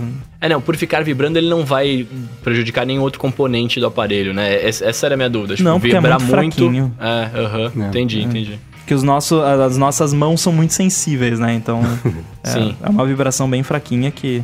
Tanto é que se você deixar o iPhone numa mesa, por exemplo, você nem sente porque a, a mesa dissipa a vibração e você nem, nem chega a sentir. Agora, o filé mignon da matéria que o Rambo publicou foi o lance da câmera com a confirmação Rambo de que vai ter uma novidade ali, que é o Smart Frame, né? Que é um... Quer explicar, Rambo, como é que Esse funciona? é o nome de marketing. Nome de marketing do recurso da terceira... A terceira câmera é uma wide angle, né? Uma, vai É. ter um, um, um ângulo de visão maior do que da câmera normal. É, e o- vai proporcionar esse Smart Frame, não é isso? O Phil Schiller vai falar Smart Frame na, na keynote. É, a não ser que eles decidam mudar o nome porque vazou, né? Pode Ah, ser. Então, assim, vai ter aquele quadradão feioso. Todos nós concordamos que é feio. Tem Uhum. algumas pessoas que eu já vi que achavam feio que já estão falando que, ah, sabe que até que não, não é tão ruim. Que isso? É, eu eu eu não acho assim feio, também. mas eu. Pra mim é ok, sabe? Eu não, não ligo tanto. Não é um feio que eu olho e, tipo, meu Deus do céu, não consigo olhar pra isso. É um feio de, tipo, é meio esquisita. Não, não, não ficou legal. Mas beleza. É um estranho não tão favorito assim. Exato, exato. É, vai ser porque vai ter uma terceira câmera, wide angle, e essa terceira câmera vai permitir uma feature chamada Smart Frame. Quando você estiver filmando ou tirando foto, o celular vai capturar mais do que você está vendo, e aí você vai conseguir depois é, ajustar, ou se você quiser pode ajustar manualmente, ou então vai ter uma função que faz um ajuste mágico, automágico, né? Por Uh, isso legal. smart frame inteligente para ajustar o enquadramento, se tá meio torto, sem precisar dar zoom no, no conteúdo ou fazer crop, né? Cortar fora um pedaço, que hoje em dia você consegue ajustar essas coisas, mas é muito limitado porque quanto mais você ajusta, mais você perde da imagem. E isso, Sim. como ele vai capturar mais, ele consegue fazer ajustes melhores. É como se ele estivesse gravando em 4K e reproduzindo em 1080. É, só que é até melhor porque o ângulo de visão é outro, né? Então tem até mais informação. E um outro detalhe interessante, né, que é, que é bem Apple, é que isso vai ser capturado, vai ser salvo junto com a sua foto ou com o seu vídeo, mas isso não vai ficar lá para sempre. Se você não usar, vai ser deletado depois de um período de tempo pra não ficar essa, porque você pode estar filmando ali uma coisa e tem uma coisa aqui no lado que você não queria filmar e, e tá ali, né? Então tem esse ângulo de privacidade também. Em GSC de privacidade é uma coisa que é, é- é interessante. As live fotos, eu já vi eh, as pessoas compartilhando coisas que as live fotos revelaram que não eram pra revelar. Teve pele a mais aparecendo ali quando era pra aparecer, porque a pessoa tira a foto e aí mexe. Aí o que mexeu depois não, não viu que tirou a foto, mas o, a live foto capturou, né? Tipo aquelas Então- fotos eh, que daí no espelho te aparece uma pessoa pelada lá atrás, é, né? é negócio do Jornal Nacional, né? Apresentar de terno e, e- e samba canção. Isso de, de então- privacidade, eu tava pensando. Não é a mesma coisa de você tirar uma foto, aí você vai lá e edita a foto, mas você pode desfazer as alterações. Não é o- a mesma relação? É, só que é, as essas informações são retidas, né? A- a- e você sabe tudo que tá ali. Como isso filma ou fotografa mais do que você viu, você não sabe o que tá ali, né? Você podia estar filmando na sua casa e aí tá uma pessoa pelada aqui do lado que, e você não tem como ver porque não, tá ali, né? É, se você edita uma foto, você sabe o que está ali. É, eu acho que essa foi, esse foi o, assim, a, a diferenciação que eles quiser- quiseram fazer. Entendi. É, talvez até tenha uma opção para você desativar isso, porque eu particularmente não, não, não acharia. Eu, eu acharia legal ficar salvo, só que tem questão de espaço também, que, né, provavelmente isso vai ser pesado pra caramba. É, isso é uma coisa que é importante pensar, né? Porque hoje você tira uma foto com live fotos, você tirou 10 fotos e tem um monte de vídeo junto que tá capturado lá, com áudio inclusive, né? E vai ocupando espaço, né? As fotos vão ficando cada vez maiores. Você tendo um vídeo capturado também. E as live fotos, a cada atualização do iOS, elas capturam mais frames, a qualidade da foto agora de toda live foto é 100%, né? Não é mais a foto tirada em 100% e o resto ali com 50% de qualidade só pra ter um, um efeitinho do jornal do Harry Potter ali quando você ativar essa imagem. Agora toda a foto inteira é assim. E esse negócio do Smart Frame, ele vai resolver um problema que eu resolvo muito com as live fotos. Que é o seguinte, até nessa semana, até mandei pro Rambo também. É. No dia que ele publicou a matéria, eu tava vindo aqui pro loop, passei num lugar que tinha um, um pombo em cima de um lugar lá. Aí eu falei, pô, eu tava bem contra o sol. Eu falei, eu vou, me eu vou tirar foto, vou começar a tirar fotos do pombo, me aproximar, porque a hora que eu me aproximar, o pombo vai sair voando, vai ficar bem na frente do sol e eu vou tirar uma foto bonita. Olha a estratégia, exatamente- né? Tem toda Tá uma só? estratégia pra uma foto. Visualizar a foto, esse é o segredo. Aí eu fiz exatamente isso, só que a foto perfeita, o que, que aconteceu? O- o- eu capturei um pouquinho depois. Aí eu fui lá nas live fotos, fui voltando até o frame que eu queria que fosse perfeito, só que o frame absolutamente perfeito tava com metade da pomba, a outra metade tava fora do quadro. Aí eu mandei pro Rambo aqui um exemplo perfeito de como que esse negócio que você vazou hoje funcionaria lindo, né? É só arrastar um pouquinho pro lado ali, eu ia conseguir arrumar enquadramento e ter- ia ter conseguido salvar a foto. E provavelmente vai ter esse, o Smart Frame, né, propriamente dito. Você Uhum. só vai apertar um botão, tipo, ele vai detectar, ah, tem um animal aqui que tá faltando um pedaço e eu tenho o resto aqui. Vo- Move ali, pronto, acabou. Então, então isso teria sido legal. Hoje eu resolvo isso justamente com, a, com o- as live fotos. Eu volto ali para um frame. As fotos também que eu tiro do que eu compartilho no Instagram de lua, que eu tirei uma também de, de, de Saturno esses dias, dá pra ver o anel bonitinho lá. É um trampo para conseguir tirar essa foto, porque tem que alinhar a câmera do iPhone com a câmera do, com a, com a lente do telescópio, que é um negócio de um campo de visão de 2 milímetros, mexendo no alinhamento. Então eu tento tirar umas fotos, às vezes, né, de, da- de a mão tremer naturalmente, entra no enquadramento e sai, aí eu volto lá nas- na, na live foto e acho o frame perfeito, assim que eu compartilhei lá a, a foto de Saturno com seus anéis tiradas a partir do meu iPhone do meu quarto de casa com telescópio. Então são coisinhas que, que a gente vai aprendendo a usar, então esse Smart Frame me parece que vai ser uma coisa muito útil para salvar, especialmente esses momentos bem, bem, que, que piscou, perdeu, sabe? Então é, é- é bacana que isso vai chegar. Uma outra coisa que o Rambo falou, né? Negócio da câmera frontal de 120 frames por segundo. Eu, como já comentei algumas vezes, assim, se somar na minha vida inteira quantas vezes eu usei a câmera frontal, não deve dar um dia de uso de uma pessoa normal que, que tire selfies e use por aí. Não Nossa, faz uso muito, cara. É, não faz muito parte do. Eu não sentiria a menor falta se não existisse câmera frontal. Não uso mesmo. Mas e pra vocês? É, é bom que vai ter câmera lenta frontal ou tanto faz?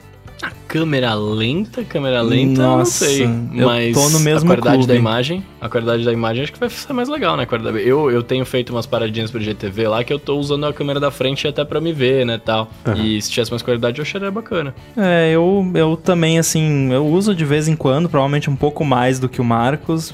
Ou vez ou outra eu tiro uma selfie. É, eu uso como espelho às vezes também. Ah, isso eu faço muito. É, mas, né, assim, câmera lenta, não, não, faz- não tenho a mínima ideia da utilidade disso. Não, mas, enfim. não vai, tá mudar lá. vidas, mas é legalzinho. É, É, exato. É, pra galera, isso eu imagino assim, sabe o que, que vai ser o uso? A turma do TikTok. vlogueiro. É, essa Nossa, galera. imagina é o que o TikTok vai conseguir fazer com isso, cara. Então, Novos aí- joguinhos e tal. Aí funciona, mas no dia a dia ia ser. Ah, E a parte de trás também do iPhone é, é aquela coisa, é a feiura que você não vê. Então, é, é assim como o- o- a câmera saltada nunca me fez muita diferença, não me incomodaria. Se fosse um iPhone sem Note, com esse quadrado horroroso, eu compraria. Sem o quadrado horroroso ou com ele e com Note, não, não rola. Então, o Note eu nunca engoli, mas a parte de trás ali rolaria sem muitos problemas. O quadrado é o que as pessoas veem, né? Aí você vai. Todas as fotos que você tirar com esse iPhone de outras pessoas, as pessoas vão estar com cara de nojo, né? Elas vão estar olhando. pro- Cara, você, ó, peraí, mas você vai me desculpar. O, a câmera saltada, ela ainda é bonitinha como tá aqui. Eu acho bonitinha também a atual. É, aquele quadrado ali é, é Eu bizonho. não falei que é fe... Sabe o que vai acontecer? Vai melhorar pra pior. Ah. O iPhone vai ficar com fotos mais bonitas, mais bacanas, vai ficar mais feio. Mas Agora, é o eu, tipo de eu quero que tá ver na minha fazer. mão, é, assim, pessoas que eu conheço que já pegaram o device de fato na mão, não dummy, o device, de verdade, lá É. da Apple. É, falaram que. Eu perguntei, é que nem no, no- nos mockups e tal que a gente viu? Todo mundo falou, é. é, é aquilo mesmo. Porque eu olho Eu tava os esperando uma mockups- conclusão diferente. não, porque eu olho os mockups e eu comparo com o meu device atual e parece muito maior. Mas aí eu imagino mais um do lado do que já tem e eu fico, ah, se fosse isso até que seria ok. Aí eu- o que eu queria falar é o seguinte, eu acho muito bonita a câmera do iPhone 10R e a câmera do iPad Pro novo, porque ela é meio grandona em comparação com o resto do device. Aí eu tô pensando se eu vou ter a mesma sensação de, tipo, vou- se eu vou achar bonito, porque com relação ao resto do device é grande. Enfim, né? Acho que é que nem você falou, tem que botar a pata e, e ver É. o que, que vai ser. É, hoje eu penso que é, uma- é- é um, é um Apple Watch de 38mm enfiado ali na parte de trás do iPhone. Eu tô até com o relógio aqui, meu é de 42 mesmo, 44, sei lá. Mas tô com do lado do outro imaginando aqui como é que deveria ser. É meio grande, meio incômodo. Mas vamos ver, em setembro. Setembro tá logo ali, como diria lá, o- como é que chama o apresentador lá? Enfim, você sabe do que eu tô falando. Vamos aqui pro LODT? É a idade. Bora. Então vamos lá, começando aqui com a LODT dessa semana, com o Matheus Mariano, que perguntou se a gente tá com um bug chato pra atualizar aplicativos na App Store. Ele falou que tem umas duas semanas já que tá com esse bug, que você toca e atualizar, mas não vai, fica dando erro. Aí depois que tenta muito, atualiza, mas ele na verdade fala que atualizou e não atualizou de verdade, aí entra de novo, tá pra atualizar de novo. Vocês já passaram por isso? Olha, eu tenho um comunicado a fazer. Ah, Tudo que envolve a App Store, há um- desde que passou a WWDC, tá tudo indo pro espaço. ah. Pra não dizer outra palavra. É, mas aqui no Brasil. Porque lá fora Não, tá direitinho. cara, é- eu, é- eu ligo o VPN, vai rapidinho. não, não é. Aí eu não me refiro à App, a App Store, particularmente, pra mim tem funcionado ok. Assim, não, não tá. Não, tem alguma coisa errada. Mas assim, o, o back-end da App Store, que é o App Store Connect, que os desenvolvedores usam, tá um lixo. Ele, ele sempre foi ruim, mas é, é tipo assim. Mas não é tipo, ah, é meio lento, de vez em... Não, ele é extremamente lento, tipo, demora minutos pra carregar. Quando carrega, na maioria das vezes dá algum erro, você tem que dar, recarregar. Quando eu fui atualizar os metadados do, do Chibi Studio pra lançar a versão nova, eu, ti, eu levei dias pra conseguir atualizar em todos os idiomas, porque eu clicava lá, "Ah, agora eu vou fazer a página de é, português. Aí meia hora carregando a interface pra você botar as coisas, aí arrastava os screenshots lá, meia hora pra enviar um mega de, de screenshots. Aí, ah, agora só falta espanhol. Vou fazer espanhol, era o último lá da lista. Fazer espanhol. Arrastava os screenshots de espanhol, não, não acontecia nada. Aí tentei de novo, nada. Aí eu abri o console do navegador, um monte de erro de JavaScript lá. Recarreguei, desloguei, loguei, reiniciei o computador, fiz de tudo, mesma coisa. Na, no, no- na abinha do espanhol não funcionava. tipo, É preconceito? Aí no dia seguinte funcionou. Aí eu mandei um report lá e o nome do arquivo do screenshot eu tava tão pé da vida, eu botei App Store Connect Sucks pro suporte deles.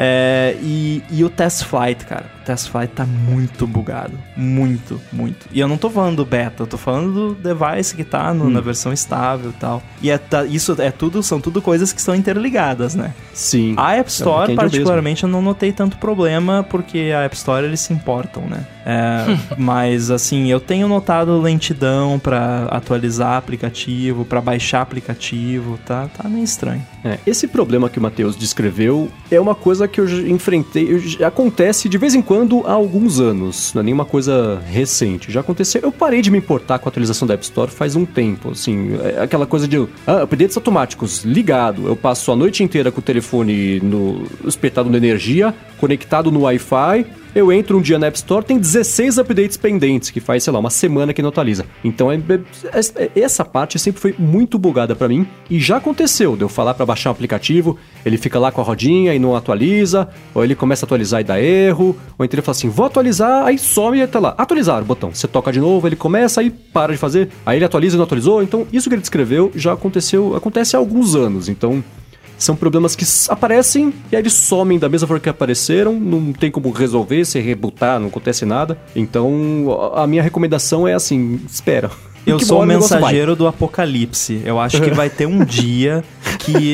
Sabe aquele vídeo de umas duas WWDC atrás que o Uhum. cara puxou Apocalypse. a tomada? É, Aquele dia vai chegar. Porque, cara, é.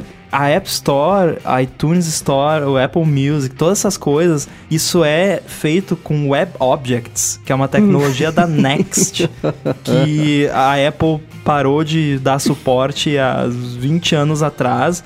Foi feito, acho que inicialmente, essa infraestrutura para iTunes Store, que foi lançada com o primeiro iPod, em sabe, 2001. E, e tá lá até hoje, cara. Eu tenho pena de quem trabalha nessa área. lá? E, e tá lá. Eu, eu, eu acho que qualquer dia vai tudo pro espaço. Isso vai, vai, tipo, vai dar um bug lá que vai explodir tudo e vão ter que reescrever tudo em, sei lá, Ruby on Rails, não sei, qualquer coisa dessas. Porque é isso, assim, essa, arrumar a App Store desse jeito seria querer trocar a roda de um caminhão em movimento. É. Não tem como parar esse trem. Não, seria dá mais como fazer isso, trocar né? a asa de um avião em movimentos. Senhora. Exatamente. Porque não tem o que fazer, porque ela continua sendo atualizada, os recursos novos e tagueamento, sei lá. Não dá pra fazer uma App Store paralela, porque vai ter coisas novas que não vão estar populadas, que o desenvolvedor não sabe nem que ele existe. E não dá pra, tipo, Então- ah, vamos fechar a App Store por É. duas horas, que Então, seja, eu- pra fazer o update. Você começou a frase, eu pensei por um dia, mas por um dia você quebra uma empresa se É. você fechar por um dia. Por duas horas já seria trágico o suficiente. Então, eu não sei. Acho que eles não arrumam porque pra arrumar tem que quebrar. Mais ainda. Então deixa como tá, porque eles também sabem que uma hora o bug se resolve sozinho. Torce pra quebrar o, assim, de uma forma homérica. Aí resolve. E aí, só pra deixar registrado, é, tava falando de aplicativo e tal, mas eu, eu- hoje eu tive problema e tô entrando no site da Apple agora, não tá carregando nenhuma sessão, nada. Então os caras estão com, com algum- alguma zica lá. Ah, eu mesmo. E é instalei hoje o Apocalipse, aplicativo então. feio de, de sono lá. Boa. Muito bem, ó. Seguindo aqui então, o Gabriel Morales, pelo jeito tá querendo jogar Dr. Mario, tá perguntando pra gente aqui, ó. É possível ter uma conta brasileira de iCloud barra eh, Apple Music e americana, App Store e iTunes no mesmo iPhone? Não, é possível sim, vai de boa. É, você pode ter aplicativos de 3, 4, de quantas contas você quiser instalados e até atualiza. Quer dizer, atualizava, né? Vai saber agora como é que tá. Se uma Mas- conta já não funciona. Mas rola, é, é separado, não tem, não tem nenhuma treta, não. Eu só não recomendo, porque essa Nem a piada Ah, foi sim, essa, mas é sim. isso, né? Porque se com uma conta, né, tudo unificado não funciona, você só tá vai assim, é muita dor de cabeça pra não sei quanto que vai ser seu retorno de você conseguir fazer isso. E assim, é, tem algumas coisinhas assim que não funcionam muito bem se você tá em contas separadas. Eu não lembro agora nenhum exemplo, mas eu, eu sei que tem algumas coisas que não suportam isso muito bem. Então pensa bem aí, não sei se vale a pena. É. não é pra ser o modo de operação padrão, mas você consegue, de repente, ah, saí, tava morando nos Estados Unidos, agora eu tô morando no Brasil. Aí não quer migrar conta, não sei o que, dá pra né, meio que conviver. Agora, ô Bruno, o Oi. Marcos Paulo falou aqui pra você ver a série Memories of the Alhambra na Netflix, porque ele recomendou e falou que seu sonho do Apple Glass pode tomar outro rumo. Ele falou que acha que até o Coca vai gostar dessa tecnologia. Vou espiar. Perguntou se a gente compraria a ideia que é descrita lá na série. E assim, ele postou o link pro trailer, tá aqui na descrição do episódio pra quem quiser assistir. Poucas vezes na vida eu vi uma coisa que era tão confusa que a hora que acabou, eu acabei de ver o vídeo, eu sabia menos do que eu sabia quando comecei. É que você tá precisando fazer o curso, que nem você fez o curso lá do É. Auto Sleep. Cara, esse trailer é uma das coisas mais confusas que eu já vi na minha vida. Ele tenta contar qual que é a história do negócio, mas não dá pra entender nada. E aí eu terminei de ver. O trailer tem uns 3 minutos. Eu terminei de ver o trailer, aí eu vi a descrição da série. Não tinha nada a ver com o trailer. Eu falei, não é possível que o trailer e a descrição sejam da mesma coisa, né? Uma coisa super confusa, mas tá aqui na descrição pra quem quiser olhar. Ele falou que gostou bastante e essencialmente, se eu entendi direito, é uma série que mostra lá o mundo de realidade virtual. E aí, o cara é é na Espanha, aí o cara entra no mundo que é um jogo também de realidade virtual. Aí do nada ele precisa comprar um albergue da menina porque ele se apaixona. Parece que foi gerado por um gerador de Lero Lero. o- Nossa, o- muitas o roteiro. nessa É. história aí. Mas tem uma tec... que ele começa meio Black Mirror também, é uma mistureba de coisa, mas tem a tecnologia interessante lá, que é essa do, do realidade virtual, tem um negocinho do olho lá que você consegue fazer as coisas e tal. Então tá aqui a recomendação da série pra quem quiser assistir. E aí, eu não sei se vocês não viram o trailer, não dá pra falar Não, eu, se eu- eu vocês não comprariam essa ideia. Então fica de follow-up pra semana que vem. Pode ficar. É que, cara, a galera tá me recomendando muitas coisas pra assistir. O Emerson recomendou pra mim é, assistir ou ver a, a série The Great Hack. Ou filme, sei lá, eu, eu vou ver também. E aí semana que vem a gente faz esses feedbacks todos aí. Beleza. E o Eliade Ferreira falando que instalou o iOS 13 no iPhone da namorada e a fonte forte Strong do Instagram tá é, fininha, tá fraquinha, tá weak. Tem algum jeito de consertar isso permanecendo no iOS 13 ou só voltando pro iOS 12? É beta. A resposta é essa. É. é bem complicado. Aplicativo de terceiro rodando em OS beta, ele tá num ambiente estranho, de desconhecido e misterioso, que ele não sabe muito o que fazer. Então acontecem essa- essas coisas. é, e não tem muito que o desenvolvedor possa fazer, porque ele, ele não pode lançar uma atualização pro iOS 13. Né? Não pode nem escrever iOS 13 no- nos release notes que a Apple eh, rejeita. Então Só pode corrigir é- erros futuros. é. O jeito é fazer downgrade ou esperar. Downgrade no iOS é de boa, de um beta para um não beta. No Mac, já não recomendo muito, mas, é, mas assim, acho que não é um problema tão grave, né? Então, acho que vale esperar. Bem. Ó, essa aqui é pra vocês que manjam mais que eu, hein, cara. O Hudson Tan tá perguntando pra gente se existe alguma chance do no iOS 13 ainda a Apple atualizar o software e eles permitirem o desbloqueio com Face ID na horizontal. Isso eu tô imaginando que é no iPhone, né? Que eu acho que no iPad Sim. já rola. Acho que não, né? É, é Você não, consegue não- desbloquear o, O iPad. problema é que não é só software, tem uma, uma calibração diferente no nível do hardware que rola, até onde eu sei. Então teria que meio que fazer uma atualização de mais baixo nível, ali numas paradinhas meio perigosas. Então é, você teria que treinar o Face ID de novo. Não, não adiantaria você, você- Ele não poderia usar o, o modelo do seu rosto que ele já tem, ele- você teria que treinar um novo. Ah, inclusive, eu acho que esse é, é um dos, talvez um dos grandes motivos deles não terem feito isso ainda. Teria que ter um fluxo ali de tipo, ah, quero desbloquear na horizontal, é, retreine o Face ID, sabe? Então, é, É, mas se no quarto beta do iOS 13 não tem nada sobre isso, a chance de chegar no iOS 13.0 pelo menos, dá pra dizer que é quase nula, né? quase nula, mas é para não deixar é, nenhuma esperança, assim, é, é frequente em versões GM do, do- de novas versões grandes do iOS rolar um- uma nova feature né, que não foi anunciada, que ninguém sabia, é, muitas vezes relacionada aos devices novos, né? Tipo, É. o iOS 13 GM vai ter negócio de lip haptics lá pro, pros devices novos. É, então, é impossível não é, né? Mas não tem nenhuma indicação. Beleza. Bom, seguindo aqui, o Fábio Vale perguntou se tem algum aplicativo de previsão do tempo que tenha complicação pro Apple Watch e que a complicação seja da porcentagem de umidade do ar. Vocês conhecem algum? A Carrot permite você colocar. a- Ah, Você customiza, né? Como você quiser. Mas com só pra quem estiver pensando, tem assinatura, né? Pra conseguir customizar, você tem que assinar o, o aplicativo. É, eu não sei. Eu, eu- eu As- assino, mas eu não sabia que isso era necessário. Eu assino só porque eu quero suportar o developer lá. Eu, eu não me vem nenhuma cabeça, nunca reparei na umidade, mas se eu tivesse que palpitar, palpitaria exatamente no Carrot. É, também. Aliás, é muito divertido. Eu adoro. Eu sei que tem muita gente que não gosta, mas a Carrot ela tem personalidade, né? E aí você customiza, tipo, se você quer uma personalidade muito ácida ou só um pouquinho, você Tem um customiza personalidômetro. preferência política também. é, é muito divertido. E tem coisa de do momento, assim, notícias que rolam. É, é fantástico. Eu recomendo Ele, ele criou experimentar uma a Carrot. IA que consegue criar as frases que quando você abre o aplicativo ele dá a previsão com uma frase que é isso, né? Ele pode ser mais ácido, menos, pode mexer política no meio e ele pega a notícia, ele usa uma IA pra mastigar as notícias e fazer as piadas de, de- de- forma que seja uma coisa sempre atual. Então é o exercício criativo e técnico que, que foi colocado em prática aí pro aplicativo de previsão do tempo, é uma coisa que essa conta não sei se fecha, talvez por isso teve que fazer assinatura, né? Pra pagar a coisa toda, mas é divertido. Carrot Weather, acho que só tem pro iOS, né? É, eu abri aqui pra, pra ver se apareceu uma frase engraçadinha que eu pudesse compartilhar com os nossos ouvintes, mas ela é tão ácida que não, não dá pra falar aqui, não. Porque a minha tá no modo extreme.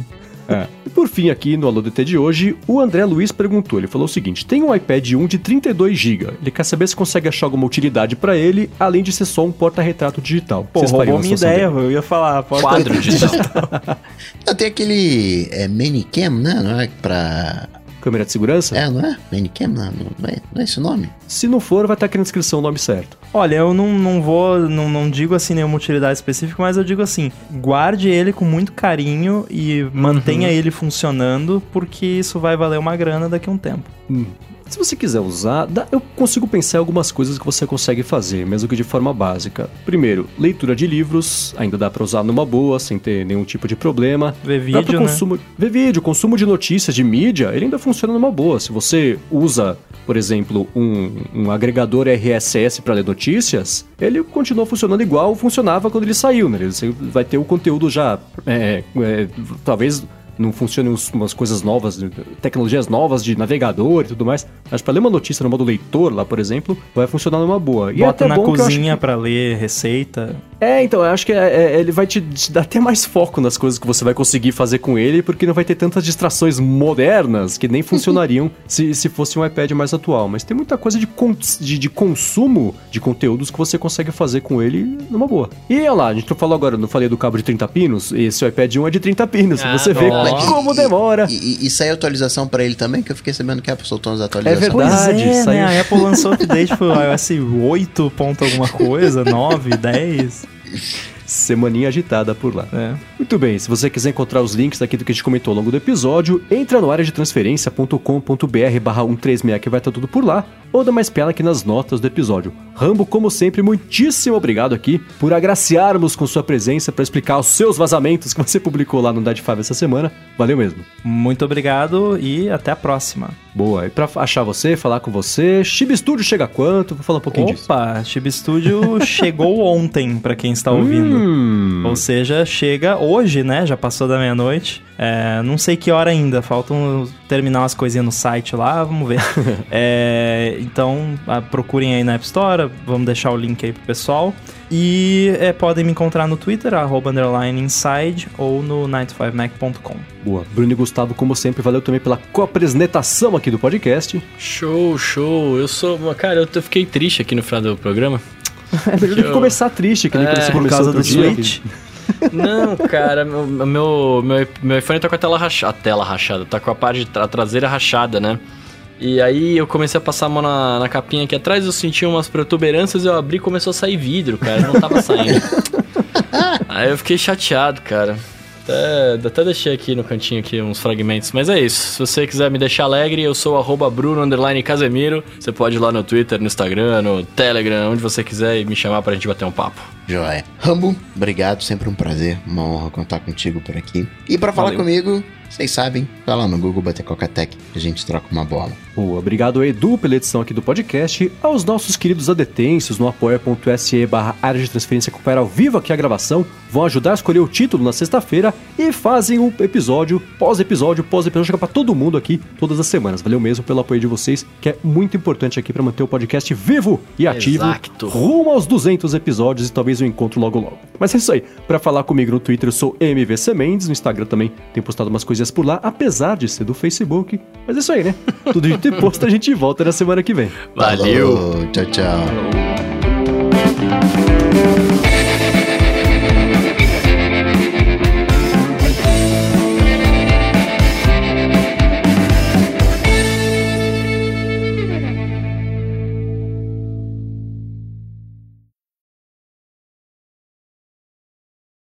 Jacarepaguá é onde tem o Rock in Rio, não é? Pelo menos era, na minha época. Pertinho, pertinho. Não, aqui Em mesmo. Jacarepaguá, Rock in é, Rio? Aqui mesmo andando pelo condomínio. Tem, aqui no, no, no condomínio tem um, um pocinho de jacaré. Tem, tem, tem. Nossa. É sério? Os- É lá que eles jogam quem não paga o condomínio, né? Não, outro dia acharam na garagem um filhote de jacaré, chamaram um bombeiro e tal. Nossa, gente, agora é que perto do, do poço de jacaré que a gente chama, né? Tem uns, uns patos pretos. O pato preto anda lá no meio do jacaré de boa, assim. Esse, esse eu tenho medo. Do jacaré eu tenho medo. não. Do pato eu tenho medo. Mas, pô, pa- passeando assim no meio do jacaré. Ele fez um pato com o diabo. Ah, não! Eu vou ali pegar uma água e já volto. Nossa, É, depois dessa, por voltar, não. favor. eu vou embora, eu vou dormir, tchau. A gente entende, a gente entende. Se não quiser voltar, tá tranquilo.